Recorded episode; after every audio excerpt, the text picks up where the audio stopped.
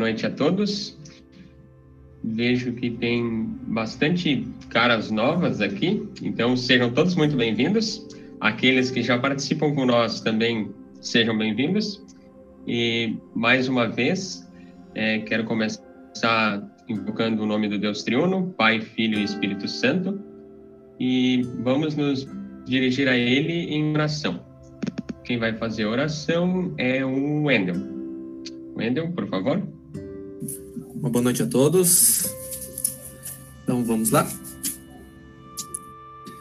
Meu Pai Celestial, graças te dou por Jesus Cristo, teu Filho amado, que por nos haveres protegido bondosamente nesse dia. Peste que nos perdoe todos os pecados e o mal que nós fizemos e nos protejas por tua graça nesta noite. Que o Senhor abençoe esta reunião do mais sumário e tantas outras que virão.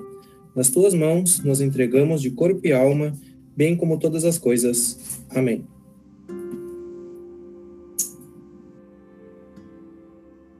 Obrigado, Wendel.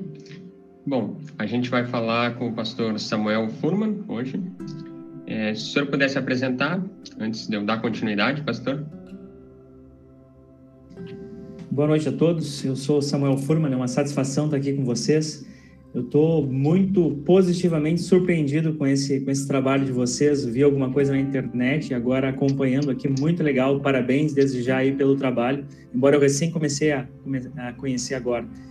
Então, como eu disse, meu nome é Samuel, eu sou pastor da Congregação da Paz de Interlagos, estou aqui há quase quatro anos. Sou pai da Lívia, uma menina de seis anos, completando sete nos próximos dias. É, pai da Larissa também, que está por nascer, vai nascer daqui a algumas semanas, para o final de, final de agosto. E marido da Vivian, minha esposa, que é de Cachoeirinha, Grande Porto Alegre. Não sei se tem alguém aí da, da Grande Porto Alegre com a gente. É, como já foi dito antes, eu sou natural de Pelotas, Rio Grande do Sul, sou filho do Fragata, congregação Emanuel do Fragata, da UGPEL, não sei se aí no grupo tem alguém, é, é, quantos tem de Pelotas e se tem alguém do Fragata, eu sei que o Jefferson é do Fragata, né? É, perguntei pro, pro, pro Alisson, quando fez contato comigo, é, quem eram as pessoas em Rio Grande, talvez se eventualmente eu conhecia alguém, aí ele disse assim, ah, o senhor deve ter jogado bola com os meus tios, eu pensei, pô, acabou comigo, né, cara, o cara já me deu uma idade assim, ó, dos tios, né?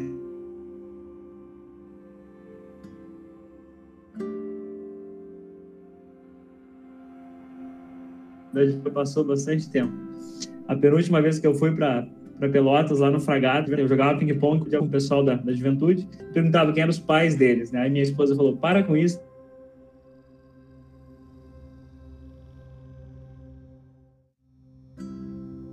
Que é a coisa que eu estou falando revela um pouquinho, da, um pouquinho do porquê da minha alegria de ver um grupo que nem vocês aí na internet, né? Na minha época não tinha, mas a gente, essas coisas se reunia do jeito que dava, sempre junto na, na juventude.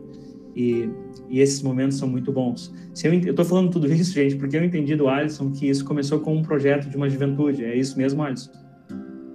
Isso, legal. Mas é isso, gente. Esse, esse sou eu. Esse é o, é o pastor Samuel.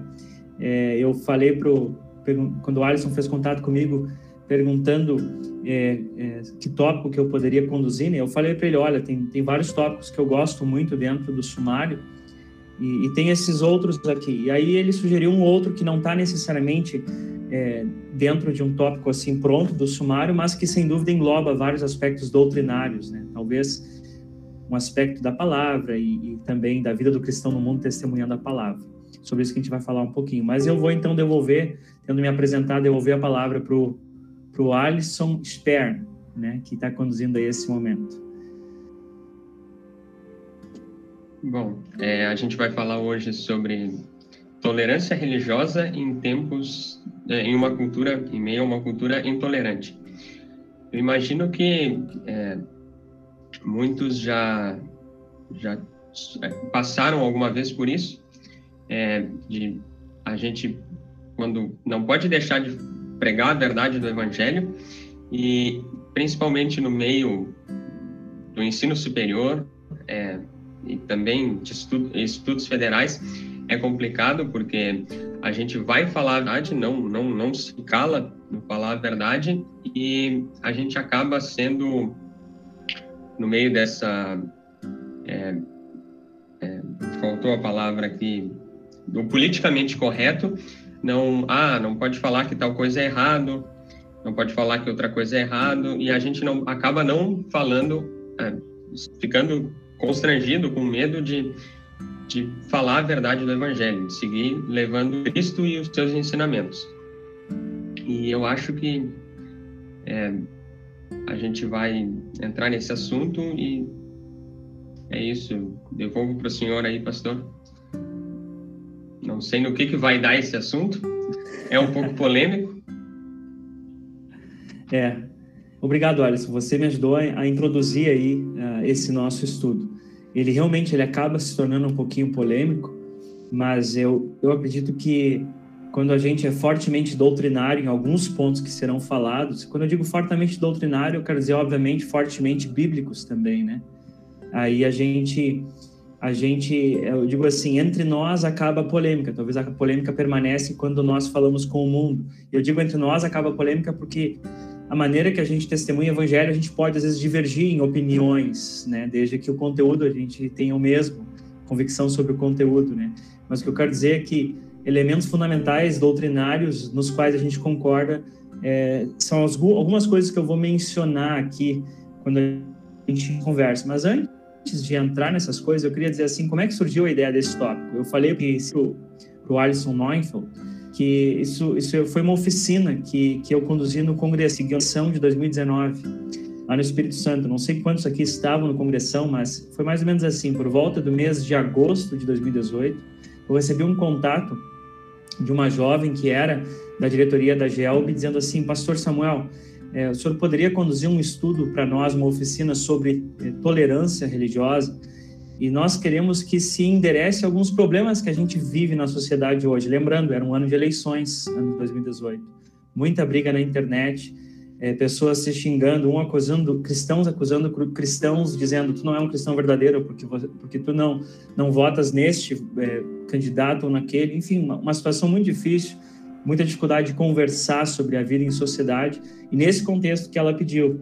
E aí eu falei de maneira mais abrangente, tentando endereçar alguns problemas que ela trouxe para mim. Aqui com vocês, eu gostaria apenas de comentar sobre barreiras que surgem, é, e algumas delas o, o Alisson Spern já falou né, né, na, na, introdução, né, coisas que surgem assim para a gente falar a verdade. Né? É, eu disse no, naquele vídeo que eu fiz de assim promocional deste estudo, né, que eu mandei para o Alisson, eu disse que é, uma, uma afirmação de Jesus Cristo é: Eu sou o caminho, a verdade e a vida. Né, Jesus Cristo é uma pessoa, aliás, melhor dizendo, a verdade, primeiramente, é uma pessoa nas Escrituras, não uma mera ideia. Né? Como é que agora a gente, a gente afirma é, quem é essa pessoa é, sem ser percebido dessa maneira, né? Eu sou o caminho, a verdade e a vida. E como a gente afirma isso sem ser percebido como um intolerante ou mesmo se percebido como um intolerante, né? A gente, por um lado, a gente não precisa se preocupar com o que os outros pensam. Por outro lado, a gente sabe que às vezes nossa, as nossas atitudes podem criar barreiras para o evangelho. É aqui que vem o detalhe. Se eu sou taxado como um intolerante, talvez ninguém vai querer me ouvir. E aí vem, e aí que entram os desafios. Mas assim, gente, então para a gente, eu não sei como é que vocês costumam fazer, se a gente vai dialogando ou se, ou se eu abro no final para vocês perguntarem ou comentarem coisas, mas eu vou dar, uma, eu vou dar a seguinte sugestão, né, de que a gente, a gente vai conversando e se alguém tiver alguma dúvida, se alguma coisa não ficou claro, se alguém é, não concordar, eu não vou ser intolerante, tá, gente? Pode discordar de boa. É só, é só me dar um sinal aí, alguém, se alguém vê que que alguém uh, comentou alguma coisa, eu posso parar e a gente pode comentar. Mas vamos lá. É, o título, então, é Tolerância Religiosa em, meio a uma cultura da intolerância. O que, que a gente precisa saber para refletir sobre falar de Cristo como a verdade é, né, nesse contexto? Bom, é importante entender o que, que seria essa cultura da intolerância. É, se vocês colocarem na internet cultura da intolerância, vai aparecer várias coisas diferentes, né? Muitos artigos acadêmicos já também sobre isso. Li alguma coisa sobre, sobre essa temática. E o que, que seria a cultura da intolerância? É mais ou menos assim, gente. É, da, filósofos falam de muitas diversas maneiras sobre o que, que seria isso. Eu vou falar de uma maneira que nos que seja fácil para nós, acessível para que a gente possa é, chegar no aspecto de testemunhar Jesus Cristo. É, a cultura da intolerância é mais ou menos assim. É, tem dois problemas ligados a essa cultura da intolerância. Aliás, em primeiro lugar, O que, que seria a tolerância? Alguém aqui arrisca uma definição de tolerância? Antes de falar da cultura da intolerância. Alguém gostaria? O que, que é tolerância? O que, que é tolerar alguma coisa? É, aceitar, né? Resumidamente. Como é que é? Aceitar. Aceitar. Alguém mais arrisca? Eu, digo arrisca... que é onde há respeito.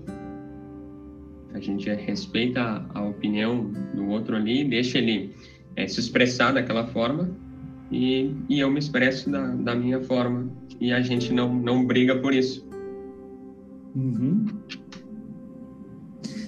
Então, é, a, tem a ver com aceitar, mas eu acho que vai mais em direção ao, ao que eu tenho em mente, o que o Alisson, uh, o Alisson Spern falou, nessa ideia de respeitar, pelo seguinte, eu só posso tolerar alguma coisa quando há um ponto do qual eu, eu, eu divirjo, eu não concordo exatamente, perfeitamente. Eu não posso tolerar algo que eu já gosto e que eu já concordo 100% há uma certa lógica interna no, na palavra tolerar. Se eu digo eu tolero algo, é porque eu não concordo e mesmo assim eu respeito. Eu gostei da expressão final, mesmo assim eu não brigo por causa disso. Eu respeito, embora embora eu discorde daquela ideia. Então, o que, o que se pressupõe para se ter tolerância? Se pressupõe que há diferenças, e a gente pode pensar em diferenças entre pessoas, e dif diferenças entre ideias e diferenças é, no aspecto daquilo que as pessoas têm quando a gente está falando de tolerância religiosa. Quer dizer, é, tolerar, então, não é aceitar aquilo que o outro pensa como algo verdadeiro, tão verdadeiro quanto aquilo que eu penso e creio. Significa que eu respeito o fato de que a pessoa é diferente e pensa diferente de mim. Então, esse, esse é um aspecto importante. Isso é importante para entender o que, o que, que é, em um certo sentido, a intolerância velada. Eu quero falar primeiro disso, uma intolerância velada, disfarçada. O que, que seria a, a, a intolerância escancarada? Ora, aquela que só há xingamento. Alguém discordou de mim, eu vou lá e começo a xingar a pessoa com desrespeito, sem respeito nenhum, brigo, né? O que seria agora uma intolerância velada? Uma intolerância velada é mais ou menos o que acontece na sociedade hoje, quando se pensa que tolerar é dizer simplesmente amém para tudo, aceitar tudo do jeito que a pessoa entrega para nós a ideia. Né? Tem um livro que eu li há pouco tempo, A Verdade sobre a Tolerância.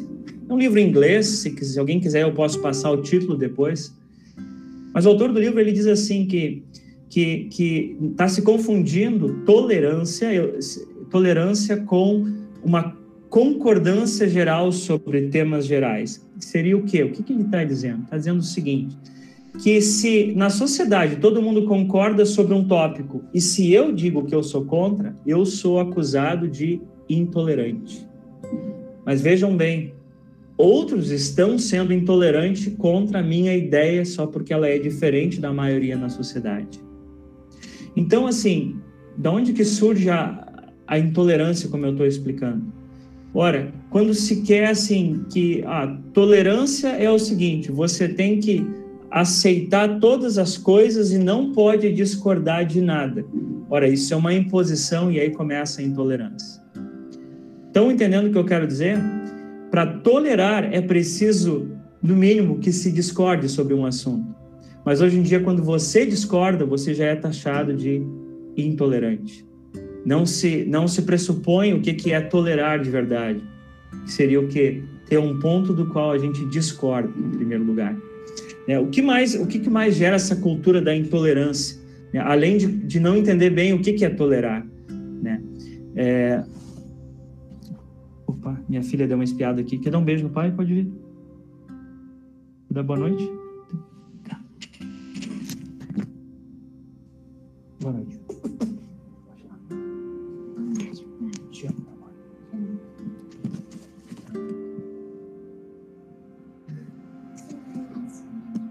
Sim, sim. Vai, vai lá. Desculpem, gente. Não podia dizer que não, né? Mas vamos lá, resumindo então e, e, e concluindo essa pequena parte. É, para eu tolerar alguma coisa, eu tenho que pelo menos eu tenho que discordar de algo e mesmo assim eu respeito a pessoa. E hoje em dia não se quer que haja discordância sobre temáticas gerais na sociedade, geral, principalmente quando a coisa é assuntos morais, ética e questões religiosas. Por exemplo, se eu digo hoje na sociedade, para exemplificar o que eu estou falando, é, eu creio que Jesus Cristo é o caminho, a verdade e a vida. Do que, que vão me chamar? Intolerante porque eu estou falando que é um, Jesus Cristo é o caminho, a verdade e a vida. E o que que se afirma na sociedade em, no âmbito religioso? Ah, não, Deus Deus ama todos, existe existe um Deus, Deus ama todos, né? Ou todos os caminhos levam a Deus, cada espiritualidade é válida. Essas são coisas gerais que se afirmam, né? E essa é a concordância geral do que eu do qual eu falei. E quem fala algo que destoa disso esse alguém passa a ser taxado de intolerante. Então a cultura, a cultura da intolerância está diretamente ligado a um discurso distorcido do que, que é ser tolerante na sociedade. Se impõe uma visão geral sobre moralidade, sobre religião, a religião só, só pode falar em paz e amor e ponto. E aí o que, que acontece? Você silencia aquilo que é distinto de cada fé, aquilo que é a opinião distinta das pessoas. As pessoas ficam com medo de dizer o que creem, porque tem medo de serem taxadas de intolerantes. Né? Só que, de novo, isso aí é, é meramente uma, uma concordância abstrata sobre esses assuntos. As pessoas não falam o que realmente pensam. Não estou dizendo, gente, que as pessoas devem sair falando coisas por aí que ofendem. Eu estou falando numa conversa respeitosa. E isso foi mais ou menos o que foi falado no começo sobre ser tolerante. Né? Será que eu realmente posso falar aquilo que eu creio e esperar uh, que e, e, acreditar que os outros vão ser tolerantes, é, se eles têm essa ideia que eu falei distorcida de tolerância, né, aí fica complicado. Outro problema que causa a cultura da intolerância, uma visão agora sobre fé. Estou falando de coisas primeiramente na sociedade, fora de nós, agora na fé. Talvez uma visão triunfalista da fé cristã leva à intolerância. O que, que seria uma visão triunfalista? Eu vou contrastar depois essa visão, a visão da teologia da cruz, que é a teologia luterana. O que é uma visão triunfalista?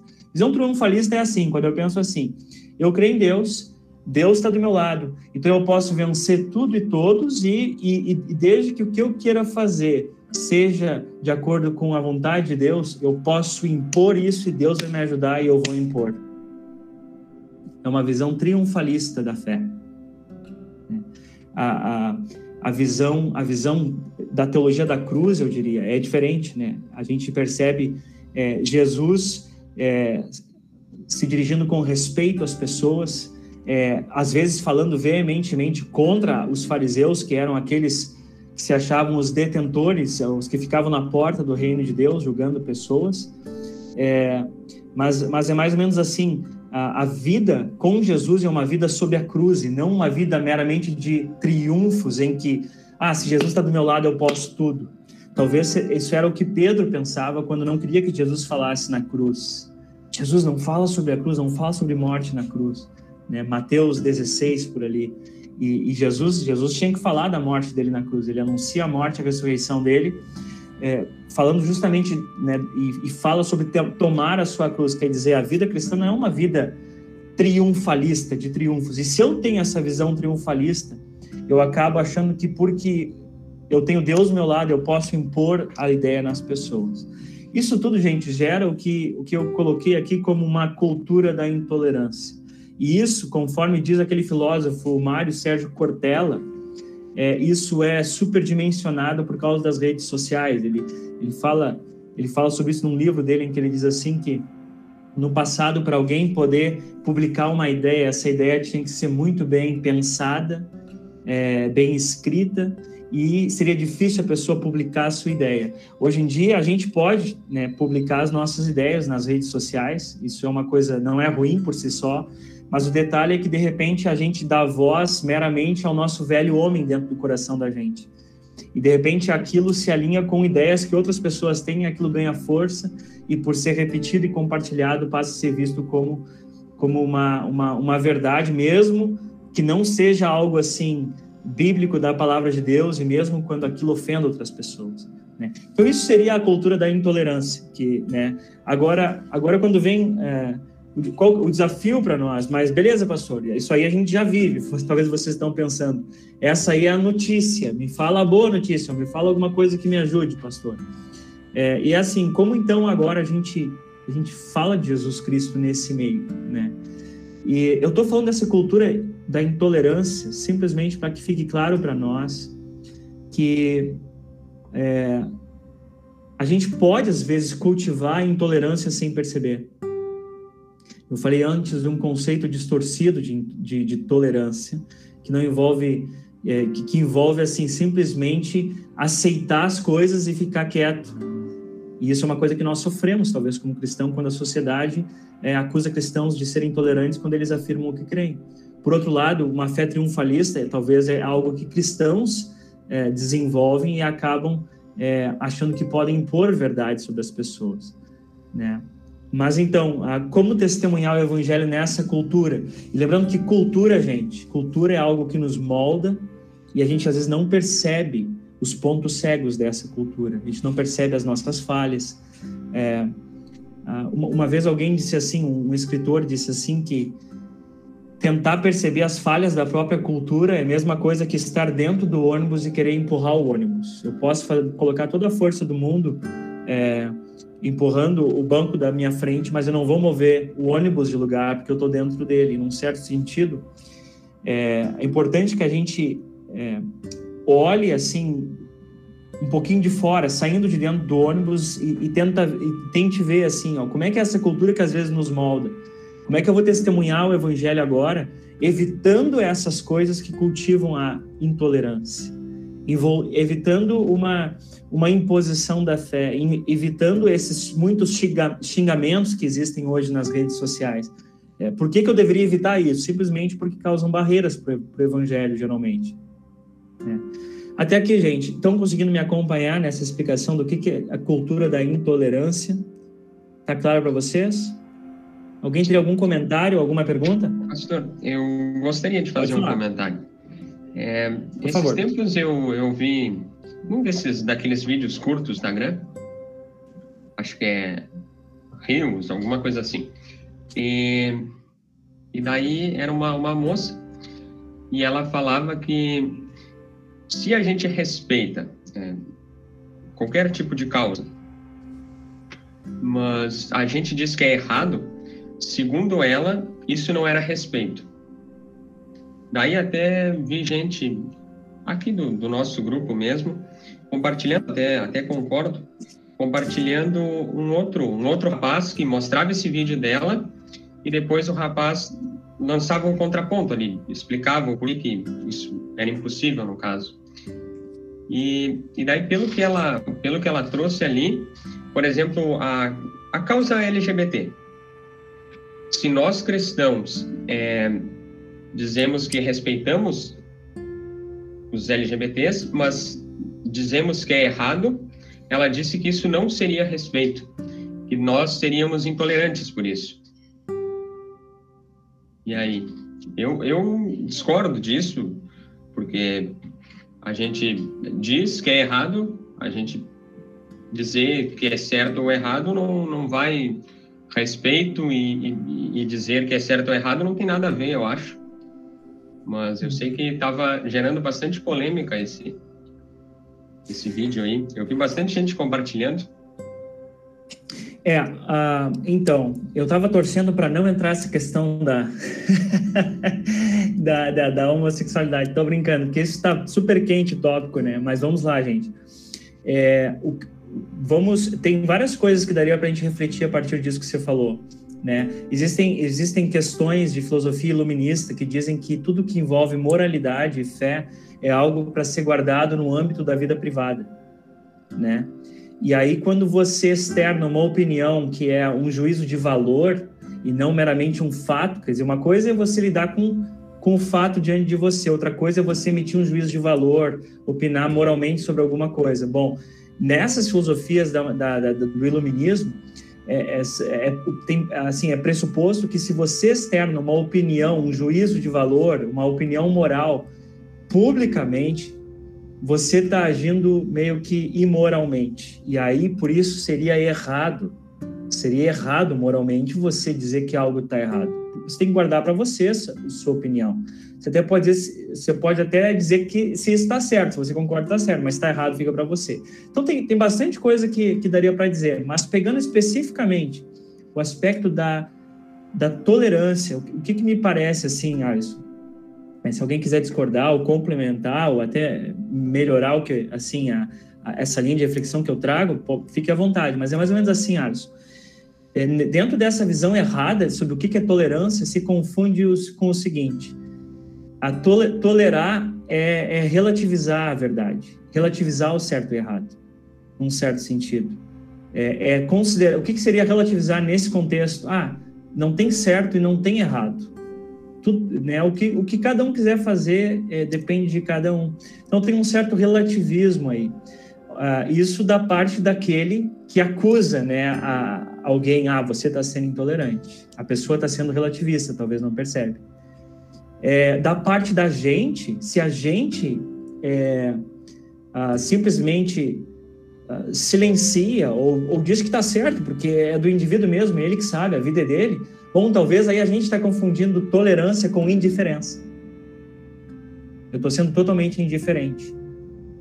É, é, e assim, e, e, por que, que eu digo isso? Ora, porque vamos pensar assim, pegando esse exemplo, eu queria evitar de entrar nisso, mas vamos pegar isso só, só como para explicar a questão da indiferença. No, no, né, nessas causas LGBT, né, é, é, claro que essa questão da homossexualidade tem toda uma questão pastoral, né? Eu vejo aí o pastor Eliamar, tá junto comigo aí, pode me ajudar, se quiser, fica à vontade. Talvez tem, sei que tem seminaristas bons aí que estão estudando no seminário, pode me ajudar também, mas a gente prefere tratar sempre pastoralmente a coisa. E pastoralmente é conversar com as pessoas, ouvir elas, perguntar sobre as histórias de vida delas, dizer que Cristo não é um, um Deus que põe condições, mas um Deus que caminha com pecadores, para liberta pecadores e não e não diz assim agora te vira para lutar contra o teu pecado.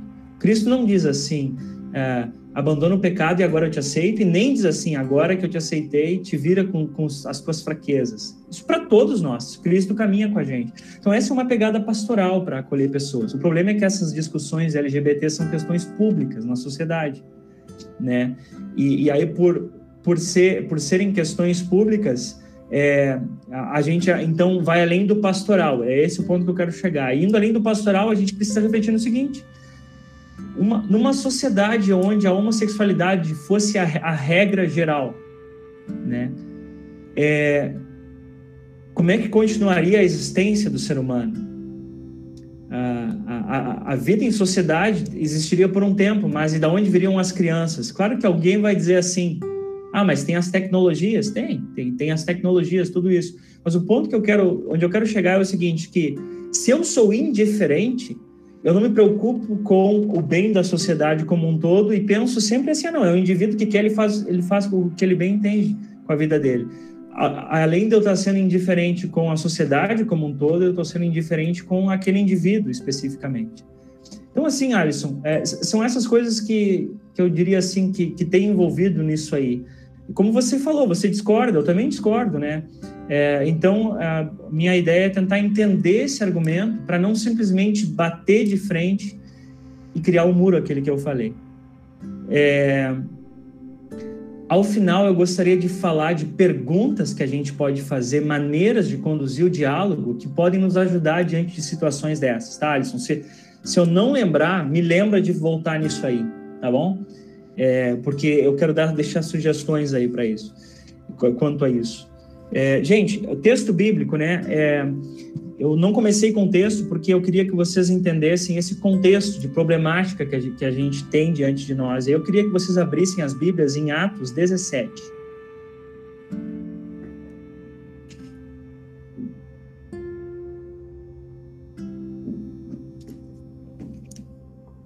Esse, esse é, um, é um texto bíblico enquanto vocês, alguns vão achando aí, eu vou comentando rapidamente.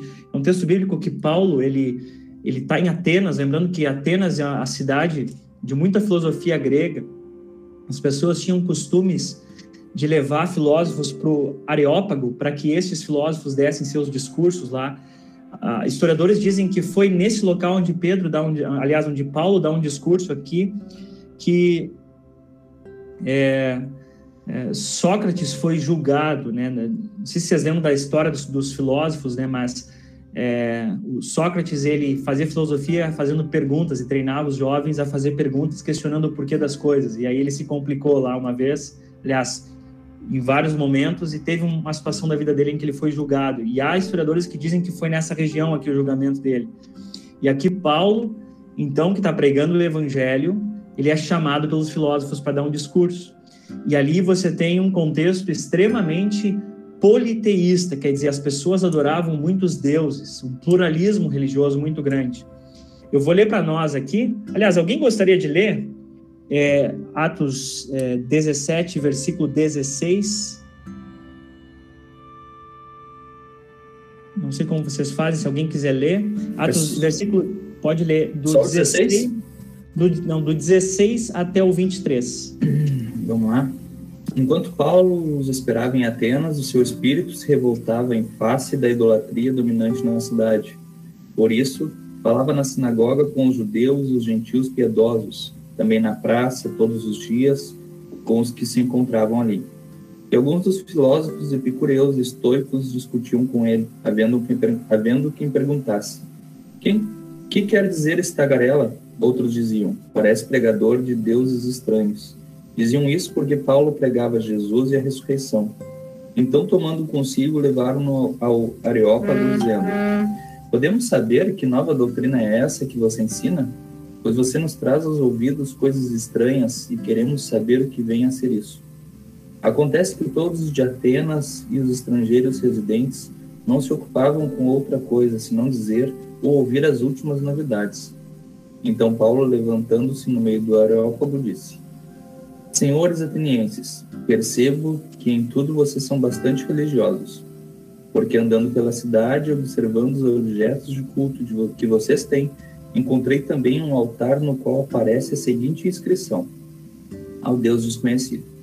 Pois esse que vocês adoram sem conhecer é precisamente aquele que eu lhes anuncio. Então, gente, percebam o seguinte: é, o contexto é como eu falei, um contexto é, de idolatria muito grande. Como é que Paulo se sentiu diante daquele contexto? Ele concordou que estava tudo certo? Olha, versículo 16 diz: Paulo ficou revoltado ao ver a cidade tão cheia de ídolos. Notem, Paulo se revoltou de ver a cidade tão cheia de ídolos. E o exemplo que é dado aqui no texto é que tinham, assim, eles tinham vários, vários, várias estátuas, vários deuses ali representados por imagens, e tinha uma estátua que dizia ao Deus desconhecido, um altar, melhor dizendo, ao Deus desconhecido, porque eles pensavam assim, puxa, está aqui representado, sei lá, o Deus da, da tempestade, o Deus dos ventos, o Deus das águas. E se tiver um Deus que a gente não está representando aqui, não está adorando, esse Deus vai se voltar contra nós. Bom, vamos botar uma estátua em branco aqui, quer dizer, um altar para um Deus desconhecido aqui. E isso revoltou o apóstolo Paulo. Mas vejam bem, como é que ele chega e conversa com eles? Aqueles que são mais velhos vão lembrar, aqui que eu me faço referência, né? Paulo não chega chutando estátuas. Né? Os mais novos talvez não vão saber, mas no Brasil houve um pastor uma vez de uma igreja neopentecostal que começou a chutar uma estátua, né? E aquilo causou um grande, uma grande confusão no Brasil aí entre as igrejas. Mas então Paulo, mesmo estando revoltado, ele não chega chutando estátuas, ele chega com respeito, tanto é que ele diz assim: senhores atenienses. Vou usar as minhas próprias palavras. Em tudo vos vejo acentuadamente religiosos, porque passando e observando os objetos de vosso culto, encontrei um altar no qual está escrito ao Deus desconhecido. Quer dizer, o que, que Paulo faz? Ele, ele chega, ele está revoltado, mas ele não chuta estátuas e ele não xinga e não chega dizendo que está todo mundo errado ele começa falando, dizendo assim: olha, o Deus desconhecido que vocês, o Deus que vocês adoram sem conhecer é justamente o Deus que eu vim apresentar para vocês. Eu vou dar alguns destaques na continuação, vejam bem. Versículo 24. Deus que fez o mundo e tudo o que nele existe é o Senhor do céu e da terra e não mora em templos feitos por seres humanos e também não precisa que façam nada por ele, pois é ele mesmo quem dá a todos vida, respiração e tudo mais. De um só homem, ele criou todas as raças humanas para viverem na terra. Antes de criar os povos, Deus marcou para eles os lugares onde iriam morar e quanto tempo ficariam lá. Ele fez isso para que todos pudessem procurá-lo e talvez encontrá-lo, embora ele não esteja longe de cada um de nós. Porque, como alguém disse, nele vivemos, nos movemos e existimos. E alguns dos poetas de vocês disseram: Nós também somos filhos dele. Vejam bem, até aqui Paulo está falando coisas que todo mundo concordava. Isso tudo que ele falou até aqui era, um, era, era, parte de filosofias da época que eram representadas ali por aqueles homens que ouviam o apóstolo Paulo. Ele chega a citar poesia que alguns daqueles filósofos faziam, diziam, repetiam, como ponto de contato. Mas vejam que esse respeito, essa busca por um ponto de contato, não levou Paulo a relativizar aquele que em pessoa é a verdade. Porque vejam como continua. É, versículo 29.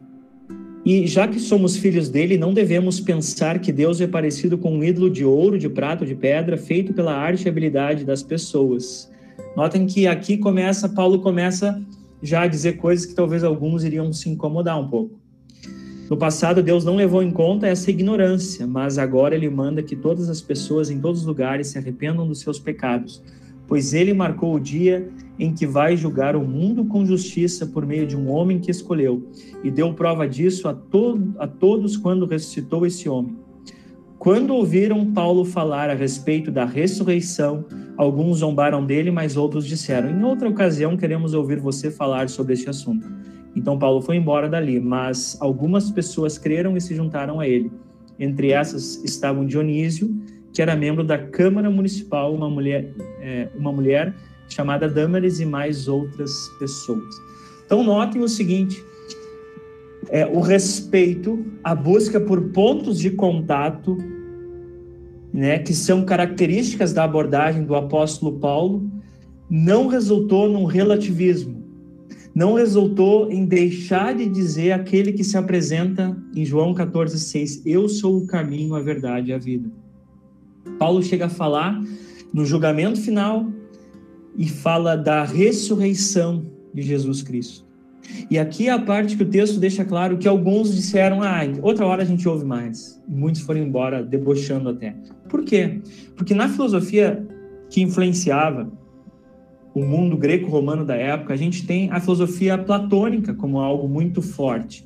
Na filosofia platônica, a matéria e corpo físico é matéria. A matéria não tem tanto valor, é bem inferior a, ao intelecto. E em religiões influenciadas pelo platonismo, uma delas depois veio a ser o gnosticismo, que o pessoal do seminário deve ter estudado já. Mas enfim, a matéria não só é inferior, mas é má é considerada má, como se tivesse sido criado por um semideus ou um ser menos do que um deus e que não era, ou enfim, a matéria, o mundo material e o corpo físico não são coisas boas de um Deus bom. Ou seja, Paulo sabia exatamente que falar certas coisas ia fazer as, algumas pessoas, baseado nas filosofias delas, fazer elas dar as costas. Mas ele não deixou de falar aquilo que, que é a mensagem cristã, aquilo que é a essência do evangelho. Então, notem a partir daqui, o que, que a gente aprende com o apóstolo Paulo nessa passagem? A gente aprende que é mais ou menos assim: Paulo reconhece, me entendam bem o que eu vou dizer, tá, gente? Paulo não legitima a, a, o politeísmo, a idolatria. Ele não legitima. Mas ele, conhecendo o ser humano, sabe o porquê da idolatria. E por que da idolatria? Ora, Paulo sabe que o ser humano perdeu a relação com o Criador na queda em pecado. E isso leva o ser humano a buscar, de alguma forma, uma relação com, com Deus, ou com um ser superior que vai lhe cuidar, que vai lhe proteger. E claro que o ser humano, baseado num conhecimento natural, ele vai tentar fazer para esse Deus por merecer, vai tentar fazer obras, vai construir estátuas, vai criar deuses à sua própria imagem e semelhança ao invés de adorar o Deus que lhe criou a imagem desse Deus, né? Paulo sabe tudo isso. Então, por que que existe tantas religiões? Porque é da essência, Deus criou o ser humano como essencialmente religioso. Por isso, perceber que existe uma realidade de muitas religiões é, é dá para a gente olhar para isso e perceber ao mesmo tempo que Deus criou o ser humano como um ser que precisa viver na dependência de um Deus. Só que o ser humano não sabe mais quem é o Criador por causa da realidade do pecado.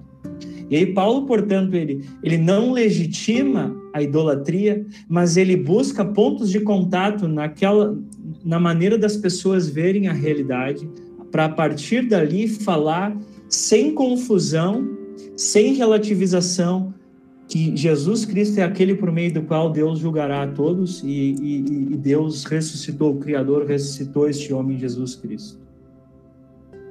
Então, assim, gente, vou resumir tentando usar aqui a, a minha mão, meus dedos. Paulo está revoltado, mas ele não chuta estátuas.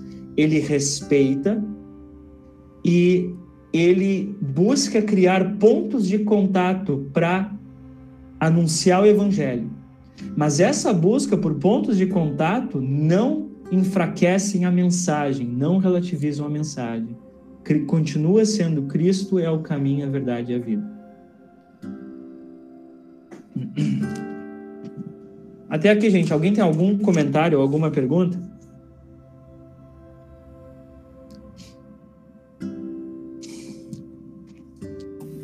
Uh, não.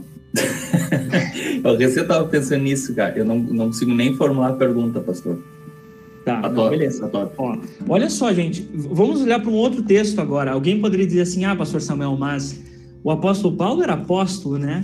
E, e, e ele foi chamado para dar um discurso. Não é a nossa realidade, é verdade, não é a nossa realidade.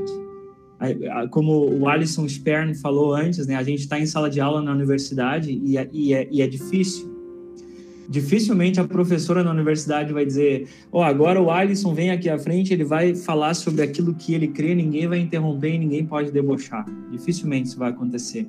Eu tive um professor de sociologia na, na, na, na UBRA, eu fazia um outro curso e, e, o professor descobriu que eu era estudante de teologia, o cara pegou no meu pé durante o curso todo, né? Claro que Deus usou aquilo para abrir portas para o evangelho, porque outros colegas vieram me procurar, sabendo que eu era estudante de teologia e que eu respondia com respeito mas, mas é, é difícil na universidade. Mas vejam esse outro texto aqui. Primeira carta de Pedro, capítulo 3, é, 3 versículos 15 e 16. Eu vou ler para vocês, é, é, bem curtinho. O que que, o que, que é dito aqui para cristãos como qualquer um de nós, como todo, para todos nós, não só para um apóstolo Paulo da vida.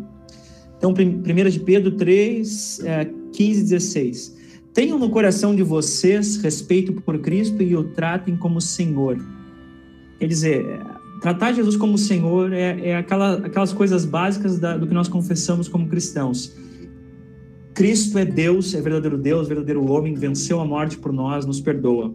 Aqueles elementos é, básicos. É, aí depois continua: estejam sempre prontos, e aqui vem o ponto, para responder a qualquer pessoa que pedir que expliquem a esperança que vocês têm Porém, façam isso com educação e respeito. Tenham sempre a consciência limpa. Assim, quando vocês forem insultados, os que falarem mal da boa conduta de vocês, como seguidores de Cristo, ficarão envergonhados. Ou seja, estejam prontos para falar da esperança que vocês têm quando vocês forem perguntados. E falem com respeito. Então, notem que texto que fala de maneira natural sobre o testemunho da fé, sem achar que a gente tem que ser aquela pessoa com uma Bíblia na mão num ponto de ônibus, gritando. Mas o que, que é preciso para que alguém queira saber qual que é a nossa esperança?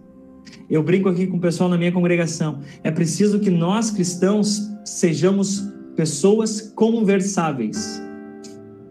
O que, é uma pessoa conversável? Não estou falando uma pessoa que sabe falar bem em público e dar um discurso com uma ótima oratória. Uma pessoa conversável é alguém que, se uma pessoa tem dúvidas sobre a fé cristã, ela pensa: eu quero conversar com o Alisson, com o Eterrier, não sei como pronuncia, com a Jordana, com, com o, o, Elemar, mas o Elemar fica fácil porque ele é pastor e todo mundo sabe disso, mas com o Andriel, com a Luísa, com a Larissa. É, enfim, gente, uma pessoa conversável é assim, ó, uma pessoa fácil de abordar, que não vai sair xingando, que não vai bater de frente, mas que vai falar com esse respeito do qual o texto fala. Agora, isso aqui é muito importante, voltando à questão da cultura da intolerância, gente. Por quê? Porque a cultura da intolerância é a cultura da lacração.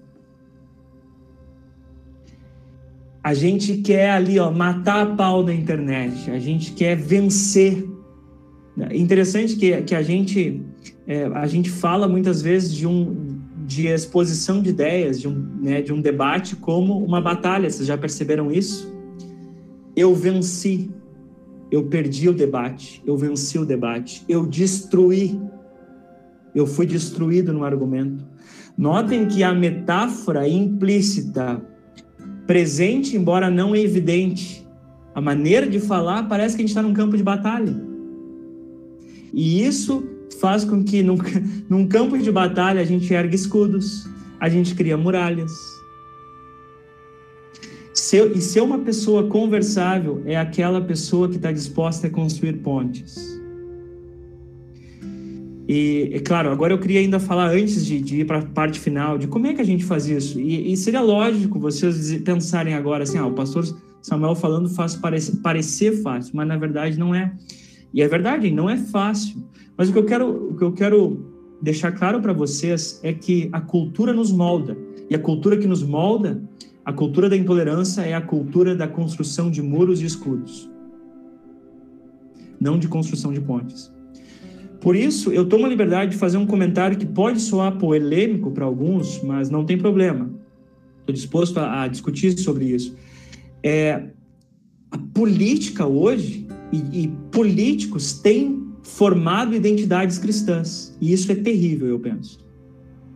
Porque a, na política se busca a lacração hoje em dia. Não importa o lado político, estou nem aí para o lado político.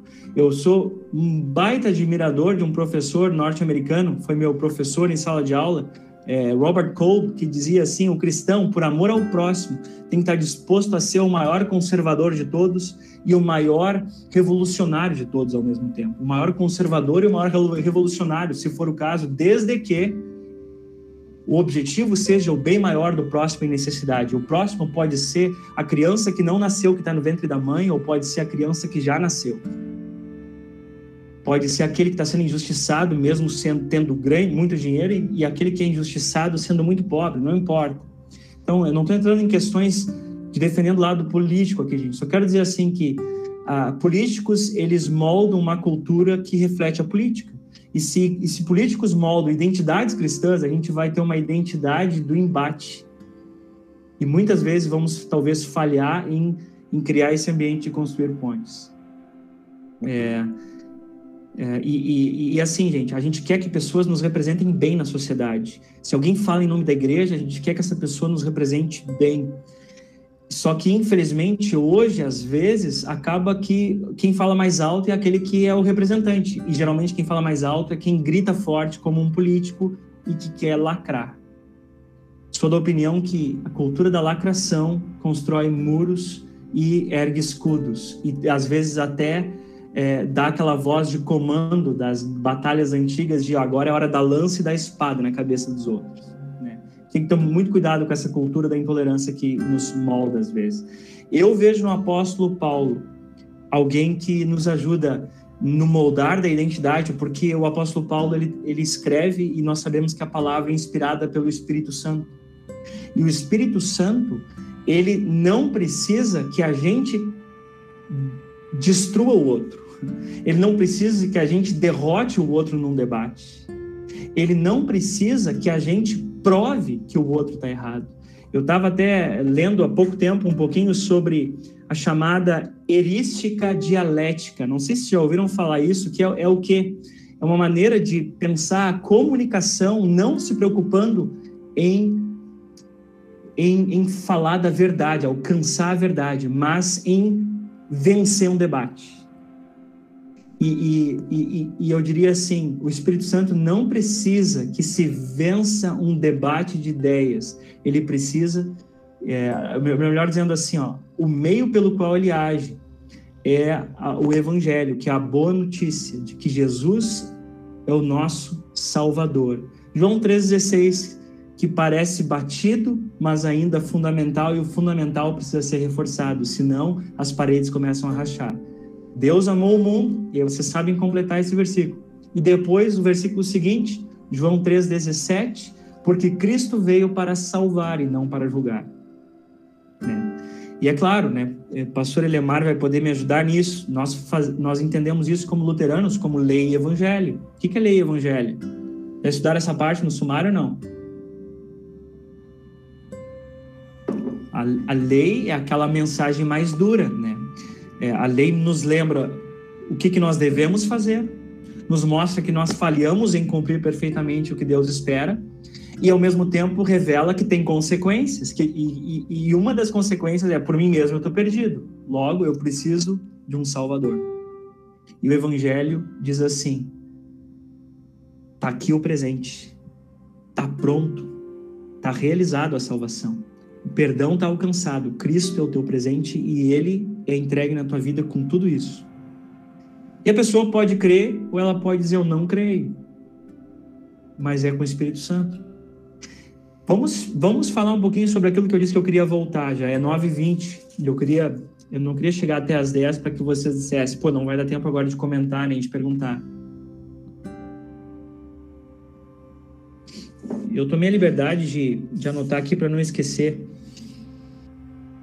Né? De que maneira, então, a gente pode, por exemplo, essa, esse, exemplo, esse exemplo do Alisson, Alisson Sperr, né? a pessoa disse, falou da intolerância, aliás, da, cristão que fala que a, a causa LGBT seria errada, né? É alguém que, tá, que, que é intolerante, né? É, como, como responder a isso? Né? Eu fico pensando, é um desafio grande, sabe? É, mas eu acredito que a gente, sendo pessoas conversáveis, como eu disse, a gente pode tentar conversar. Eu acredito que uma maneira, uma estratégia de conversar é fazendo perguntas para a pessoa. Eu falei uh, antes, fiz uma breve referência ao, aos diálogos socráticos, né, que era o Sócrates, quando alguém dizia assim, ah, isso aqui é verdade, ele perguntava, como é que você sabe? Por que que é isso? Eu não estou dizendo que a gente tem que estudar filosofia socrática, viu, gente? Só quero dar o, um exemplo do que, que a gente pode fazer num diálogo. A gente pode fazer perguntas quando as pessoas nos acusam de algo, ela está carregando aquilo que se chama em português, eu acho que a gente chamaria de é, o peso da prova. É, a pessoa, quando ela fez uma acusação contra o cristão, ela tem a responsabilidade de provar por que, que ela está certa nessa acusação dela. Mas, e, mas eu, vou eu não vou simplesmente xingar ela e dizer prova que eu sou intolerante, mas eu vou fazer perguntas para ela. É, por exemplo, eu tenho algumas coisas anotadas aqui. É, um livro que, que fala um pouquinho disso. É um livro sobre aborto. Eu tive que ler ele há uns sete anos atrás. O nome do livro em português seria O Sócrates Não Abortado. Por quê?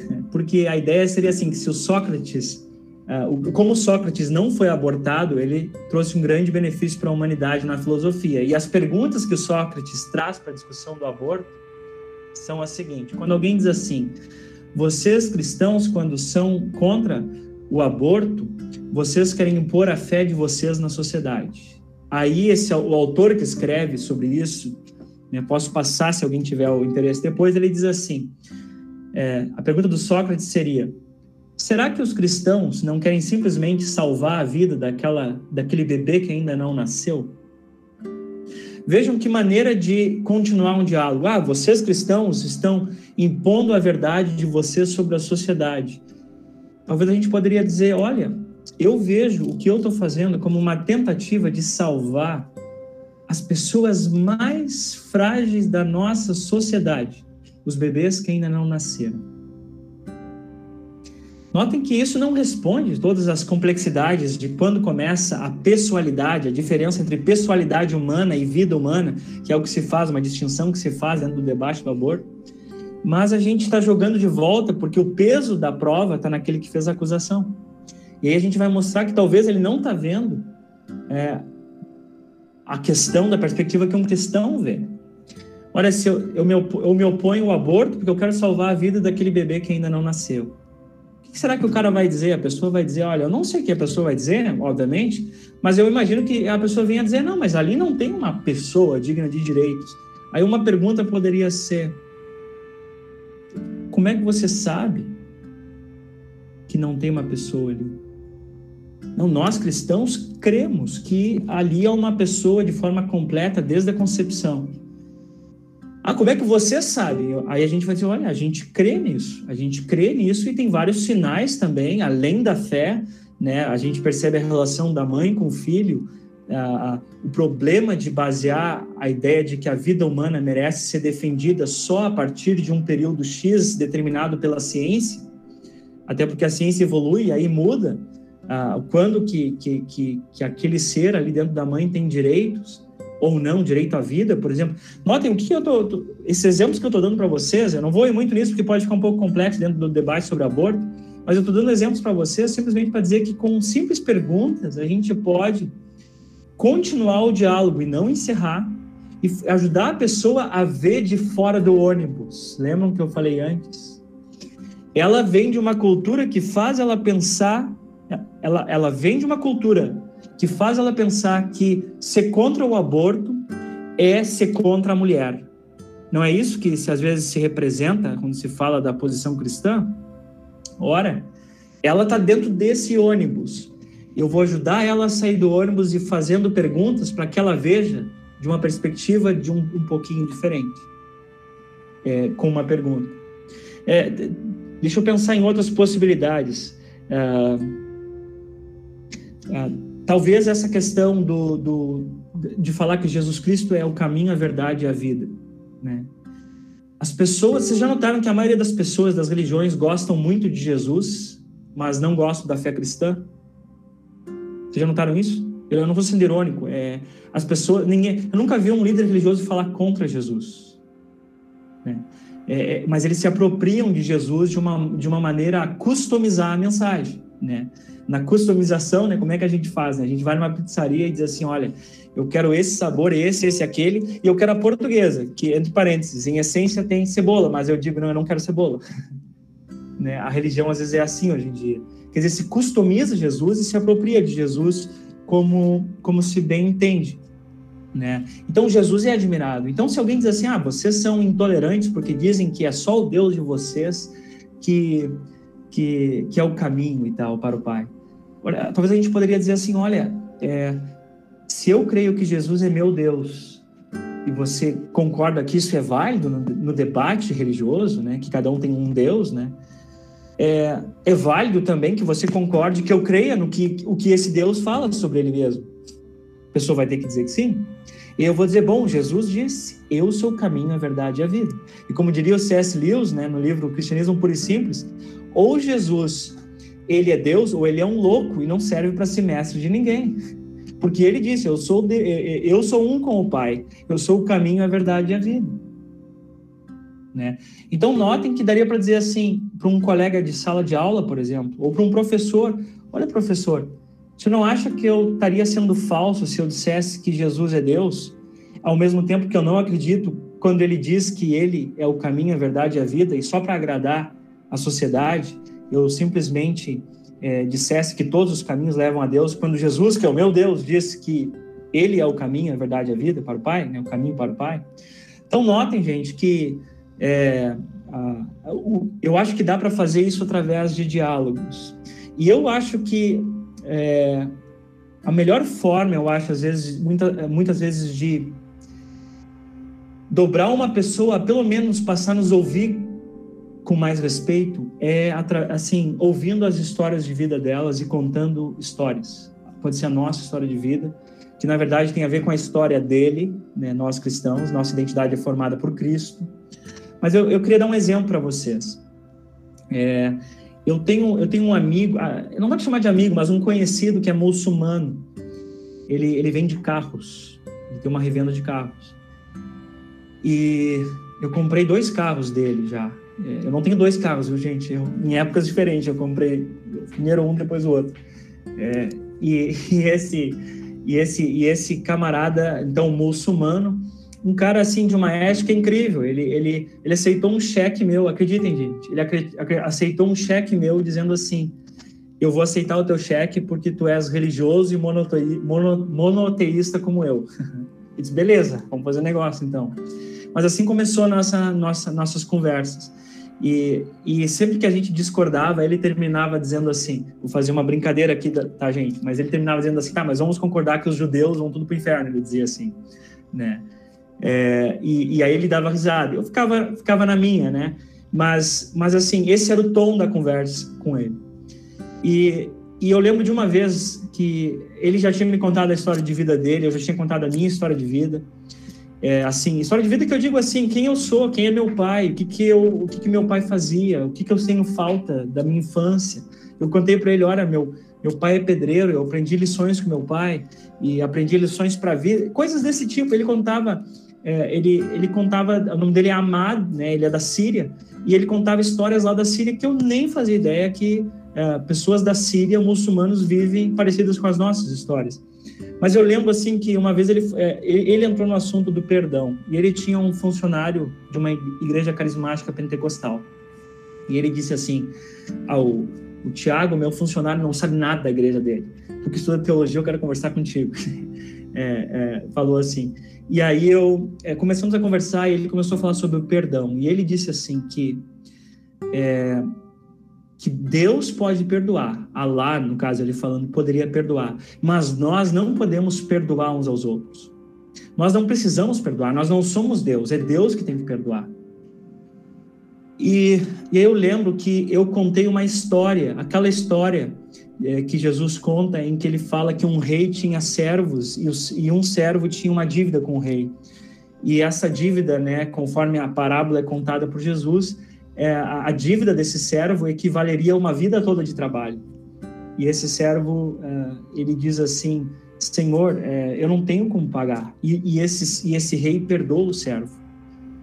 E depois esse servo perdoado encontra um colega de trabalho que devia para ele um ou dois dias de trabalho e pediu perdão da dívida. E este que havia sido perdoado não perdoou, ainda chamou a polícia e mandou prender aquele que lhe pediu perdão.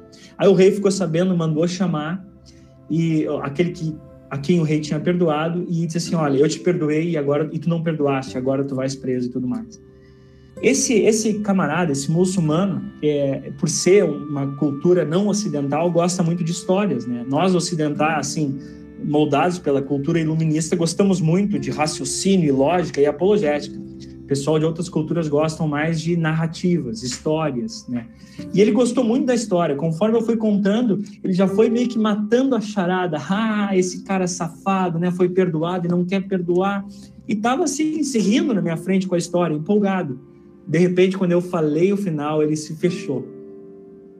E ele disse: É, eu admiro Jesus e não, e não falou mais nada sobre o assunto.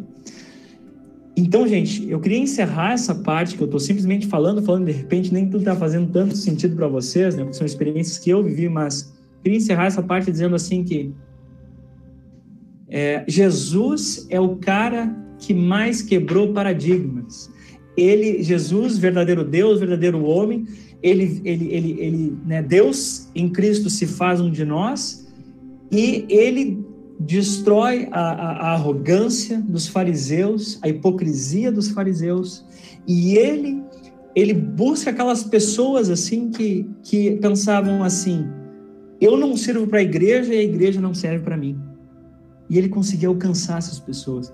É, o último domingo, né, da pessoal que vai na, na que acompanha os cultos semanalmente, deve ter percebido que na maioria das igrejas, né, na trienal, naqueles textos pré-selecionados, tinha aquele texto da, da, do pedido de Jairo pela filha e da mulher que tinha uma hemorragia encosta na roupa de Jesus. Lembram disso? Pois é. é aquele é um exemplo que, que dá para contar num contexto assim, às vezes, sabe? Quando as pessoas querem confrontar o cristão para dizer que o cristão é um intolerante, né? É, é, daria para contar essa história. Eu acho que alguém me dissesse assim, cara, tu é pastor, então tu é intolerante. Claro que isso não vai acontecer no meio da rua caminhando assim, ô, intolerante. Isso não acontece, mas digamos assim, se alguém me acusasse de intolerância por alguma razão, eu, eu talvez poderia dizer assim: olha, eu falho em representar o meu Senhor. Mas deixa eu te contar uma história do meu Senhor, Jesus Cristo. E essa é uma história que daria para contar, porque aquela mulher, gente, ela tá ela tem hemorragia, ela tem um problema de sangramento, então ela é considerada impura por causa daquilo. Ela quer tocar em Jesus de um jeito que ninguém perceba, ela quer tocar na roupa de Jesus, mas ela confia que só aquilo já é suficiente para ela. Assim como aquela outra mulher cananeia diz para Jesus: Jesus, na minha casa os cachorrinhos se alimentam do, da migalha que cai da mesa. Isso já é suficiente para mim. É, e, Jesus, e Jesus diz: é, grande é a tua fé para a mulher cananeia, né? não vi mulher, fé tal como essa em Israel, para essa mulher da, da hemorragia. A gente percebe Jesus dizendo: é, é, Jesus para e diz assim: Quem me tocou? Eu fico, gente, eu me empolgo com essa história, porque pensem bem: Jairo está desesperado com a filhinha em casa. Né? Aí Jesus, Jesus vai em direção para curar a filhinha dele, e de repente tem uma multidão. Eu imagino o Jairo pensando: Meu Deus, minha filha está morrendo, essa multidão atrapalhando. Alguém toca em Jesus, Jesus para. Quem me tocou? Aí os discípulos ficam nervosos. Senhor, tem uma multidão e tu queres saber quem te tocou? O Jairo deve ter quase infartado nessa hora. O Jairo tinha uma menina de 12 anos morrendo em casa. E essa mulher estava 12 anos com uma hemorragia. Esses detalhes dos textos nos ajudam, às vezes, a ver ligações nas coisas. E, e aí a gente percebe que Jesus quer saber, em meio a uma multidão que empurrava ele, quem é que tocou na roupa dele. E ela, então, com medo, diz: Fui eu. E ele, e ele fala para todo mundo ouvir que ela agora ia é, curada porque ela tinha fé. Ele acha fé onde as pessoas não acham. Ele acha fé numa pessoa impura né? E, e, e, assim, eu acho essa história incrível porque ali a gente vê uma troca, né? A mulher toca em Jesus e o sangue dela para. Jesus, no final da caminhada, tem o seu sangue vertido na cruz por nós. Então, eu diria assim: é, a, a gente pode contar essas bonitas histórias do Evangelho em que Jesus se mostra aquele que, uh, eu diria assim, nós falhamos em representá-lo, por isso, se alguém me chamar de intolerante, talvez eu vou dizer, olha, me desculpa se eu fui se eu pareci intolerante para você.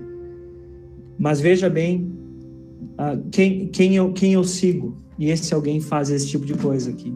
Ele, ele, ele mostra para quem se achava que aquele lá precisa nascer de novo. E ele fala para quem acha que está distante do reino de Deus, que não achou fé como em, dentro do reino, em Israel, num certo sentido, como achou naquela pessoa que achava que não merecia. Então, eu encerro dizendo assim, gente, que é, dialogando, a gente, ainda mais se é numa amizade, gente, a melhor coisa eu acho para para conversar sobre esses assuntos é num contexto de amizade, com amigos da gente, que eu sei que vocês têm amigos que não creem em Cristo ou que acham também que cristãos são intolerantes. É, é através, é, é sendo um bom amigo, sendo uma pessoa conversável, como eu disse antes, para então é, achar esses pontos de contato com a pessoa. Eu tenho percebido cada vez mais que um dos maiores pontos de contato que nós temos com as pessoas são os nossos sofrimentos, as nossas fraquezas. É, eu, a gente aqui em São Paulo, né, Interlagos, é onde eu, eu trabalho, né? A gente está aqui, eu estou aqui no, nesse momento a 300 metros aqui do autódromo de Interlagos. É, de novo, né? Quem é um pouquinho mais velho, o pastor Elemar está quase rindo já, porque vai lembrar da, da musiquinha, né? Do Ayrton Senna lá, né?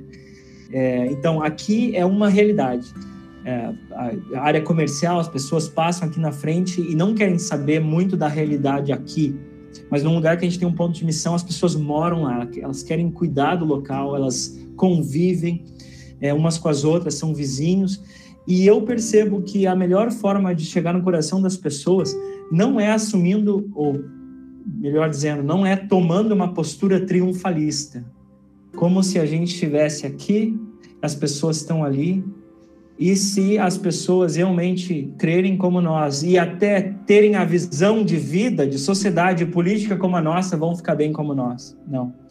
O melhor ponto de contato e construção de pontes é quando a gente ouve as histórias e de repente até conta uma história da nossa da nossa fraqueza no sentido, olha, eu também passo por isso, eu também tenho dilemas. Mas eu tenho esperança. Eu sofro também, mas eu não sofro sem esperança.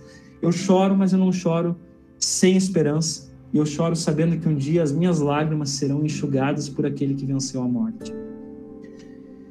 Então, gente, é mais ou menos por aí que eu vejo possibilidades. Vejam, gente, eu não estou dando resposta para esses problemas complexos que, que, que, a, que a cultura atual nos traz, mas possibilidades de coisas que, que a gente pode fazer para não perder de foco a mensagem cristã, a centralidade de Cristo, para jamais relativizar eu sou o caminho, a verdade e a vida, essa afirmação de Jesus.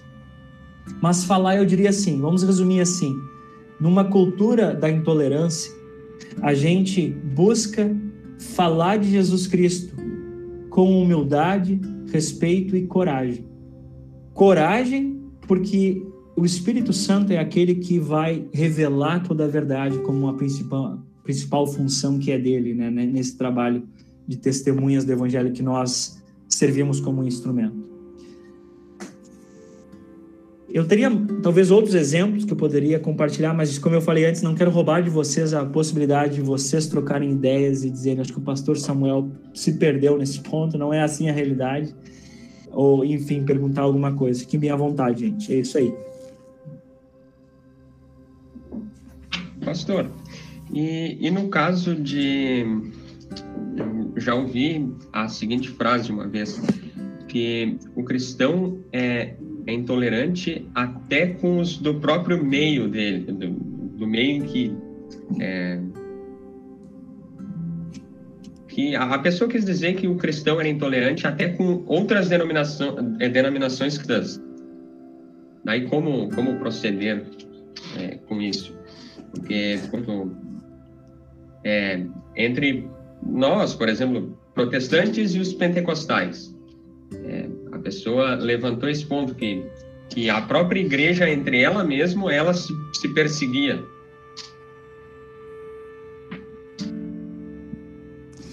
É, é, é, uma, é uma pergunta complexa, mas eu diria assim que parte da nossa resposta é, diz, é talvez dizer, é, nós cristãos, nós temos que nos arrepender de certas coisas, é, aprender a conviver melhor, mas a gente não pode abrir mão daquilo que é a verdade revelada nas Escrituras. E, e, e é por isso, talvez, que, que há algumas divisões. Talvez não todas, talvez algumas são por, por orgulho, ah, algumas divisões, alguma intolerância. Mas há também, uh, vamos dizer assim, divisões, e as pessoas vão chamar de intolerância, né, o, né, o que causou a divisão, são porque talvez alguém abandonou a palavra de Deus, ou, é, por exemplo, no último domingo, no texto, estou né, falando bem coisa de pastor, né? Falar dos textos da Trienal, viu? É, o último domingo, o texto da Epístola era aquele texto da segunda carta de Paulo aos Coríntios, capítulo 8, que fala de ofertas e termina falando é, que Cristo, sendo rico, se fez pobre para que nós fôssemos ricos. E depois, no capítulo 9, fala que Deus ama quem dá com alegria, e depois de falar que não é por obrigação. Não está dizendo que só ama a quem dá oferta, mas está dizendo, está exaltando a questão da alegria e não da obrigação. E ainda diz que é o próprio Deus aquele que dá a semente, que, a gente, que depois vai resultar no fruto que a gente colhe e leva a oferta para Deus. Quer dizer, eu não, eu não pude deixar, né, eu preguei sobre esse texto, não pude deixar de falar que, infelizmente, nem sempre se entende assim, e se isola algumas partes do, do contexto, o que resulta num, num, sei lá, num ensino que condiciona a graça e as bênçãos de Deus.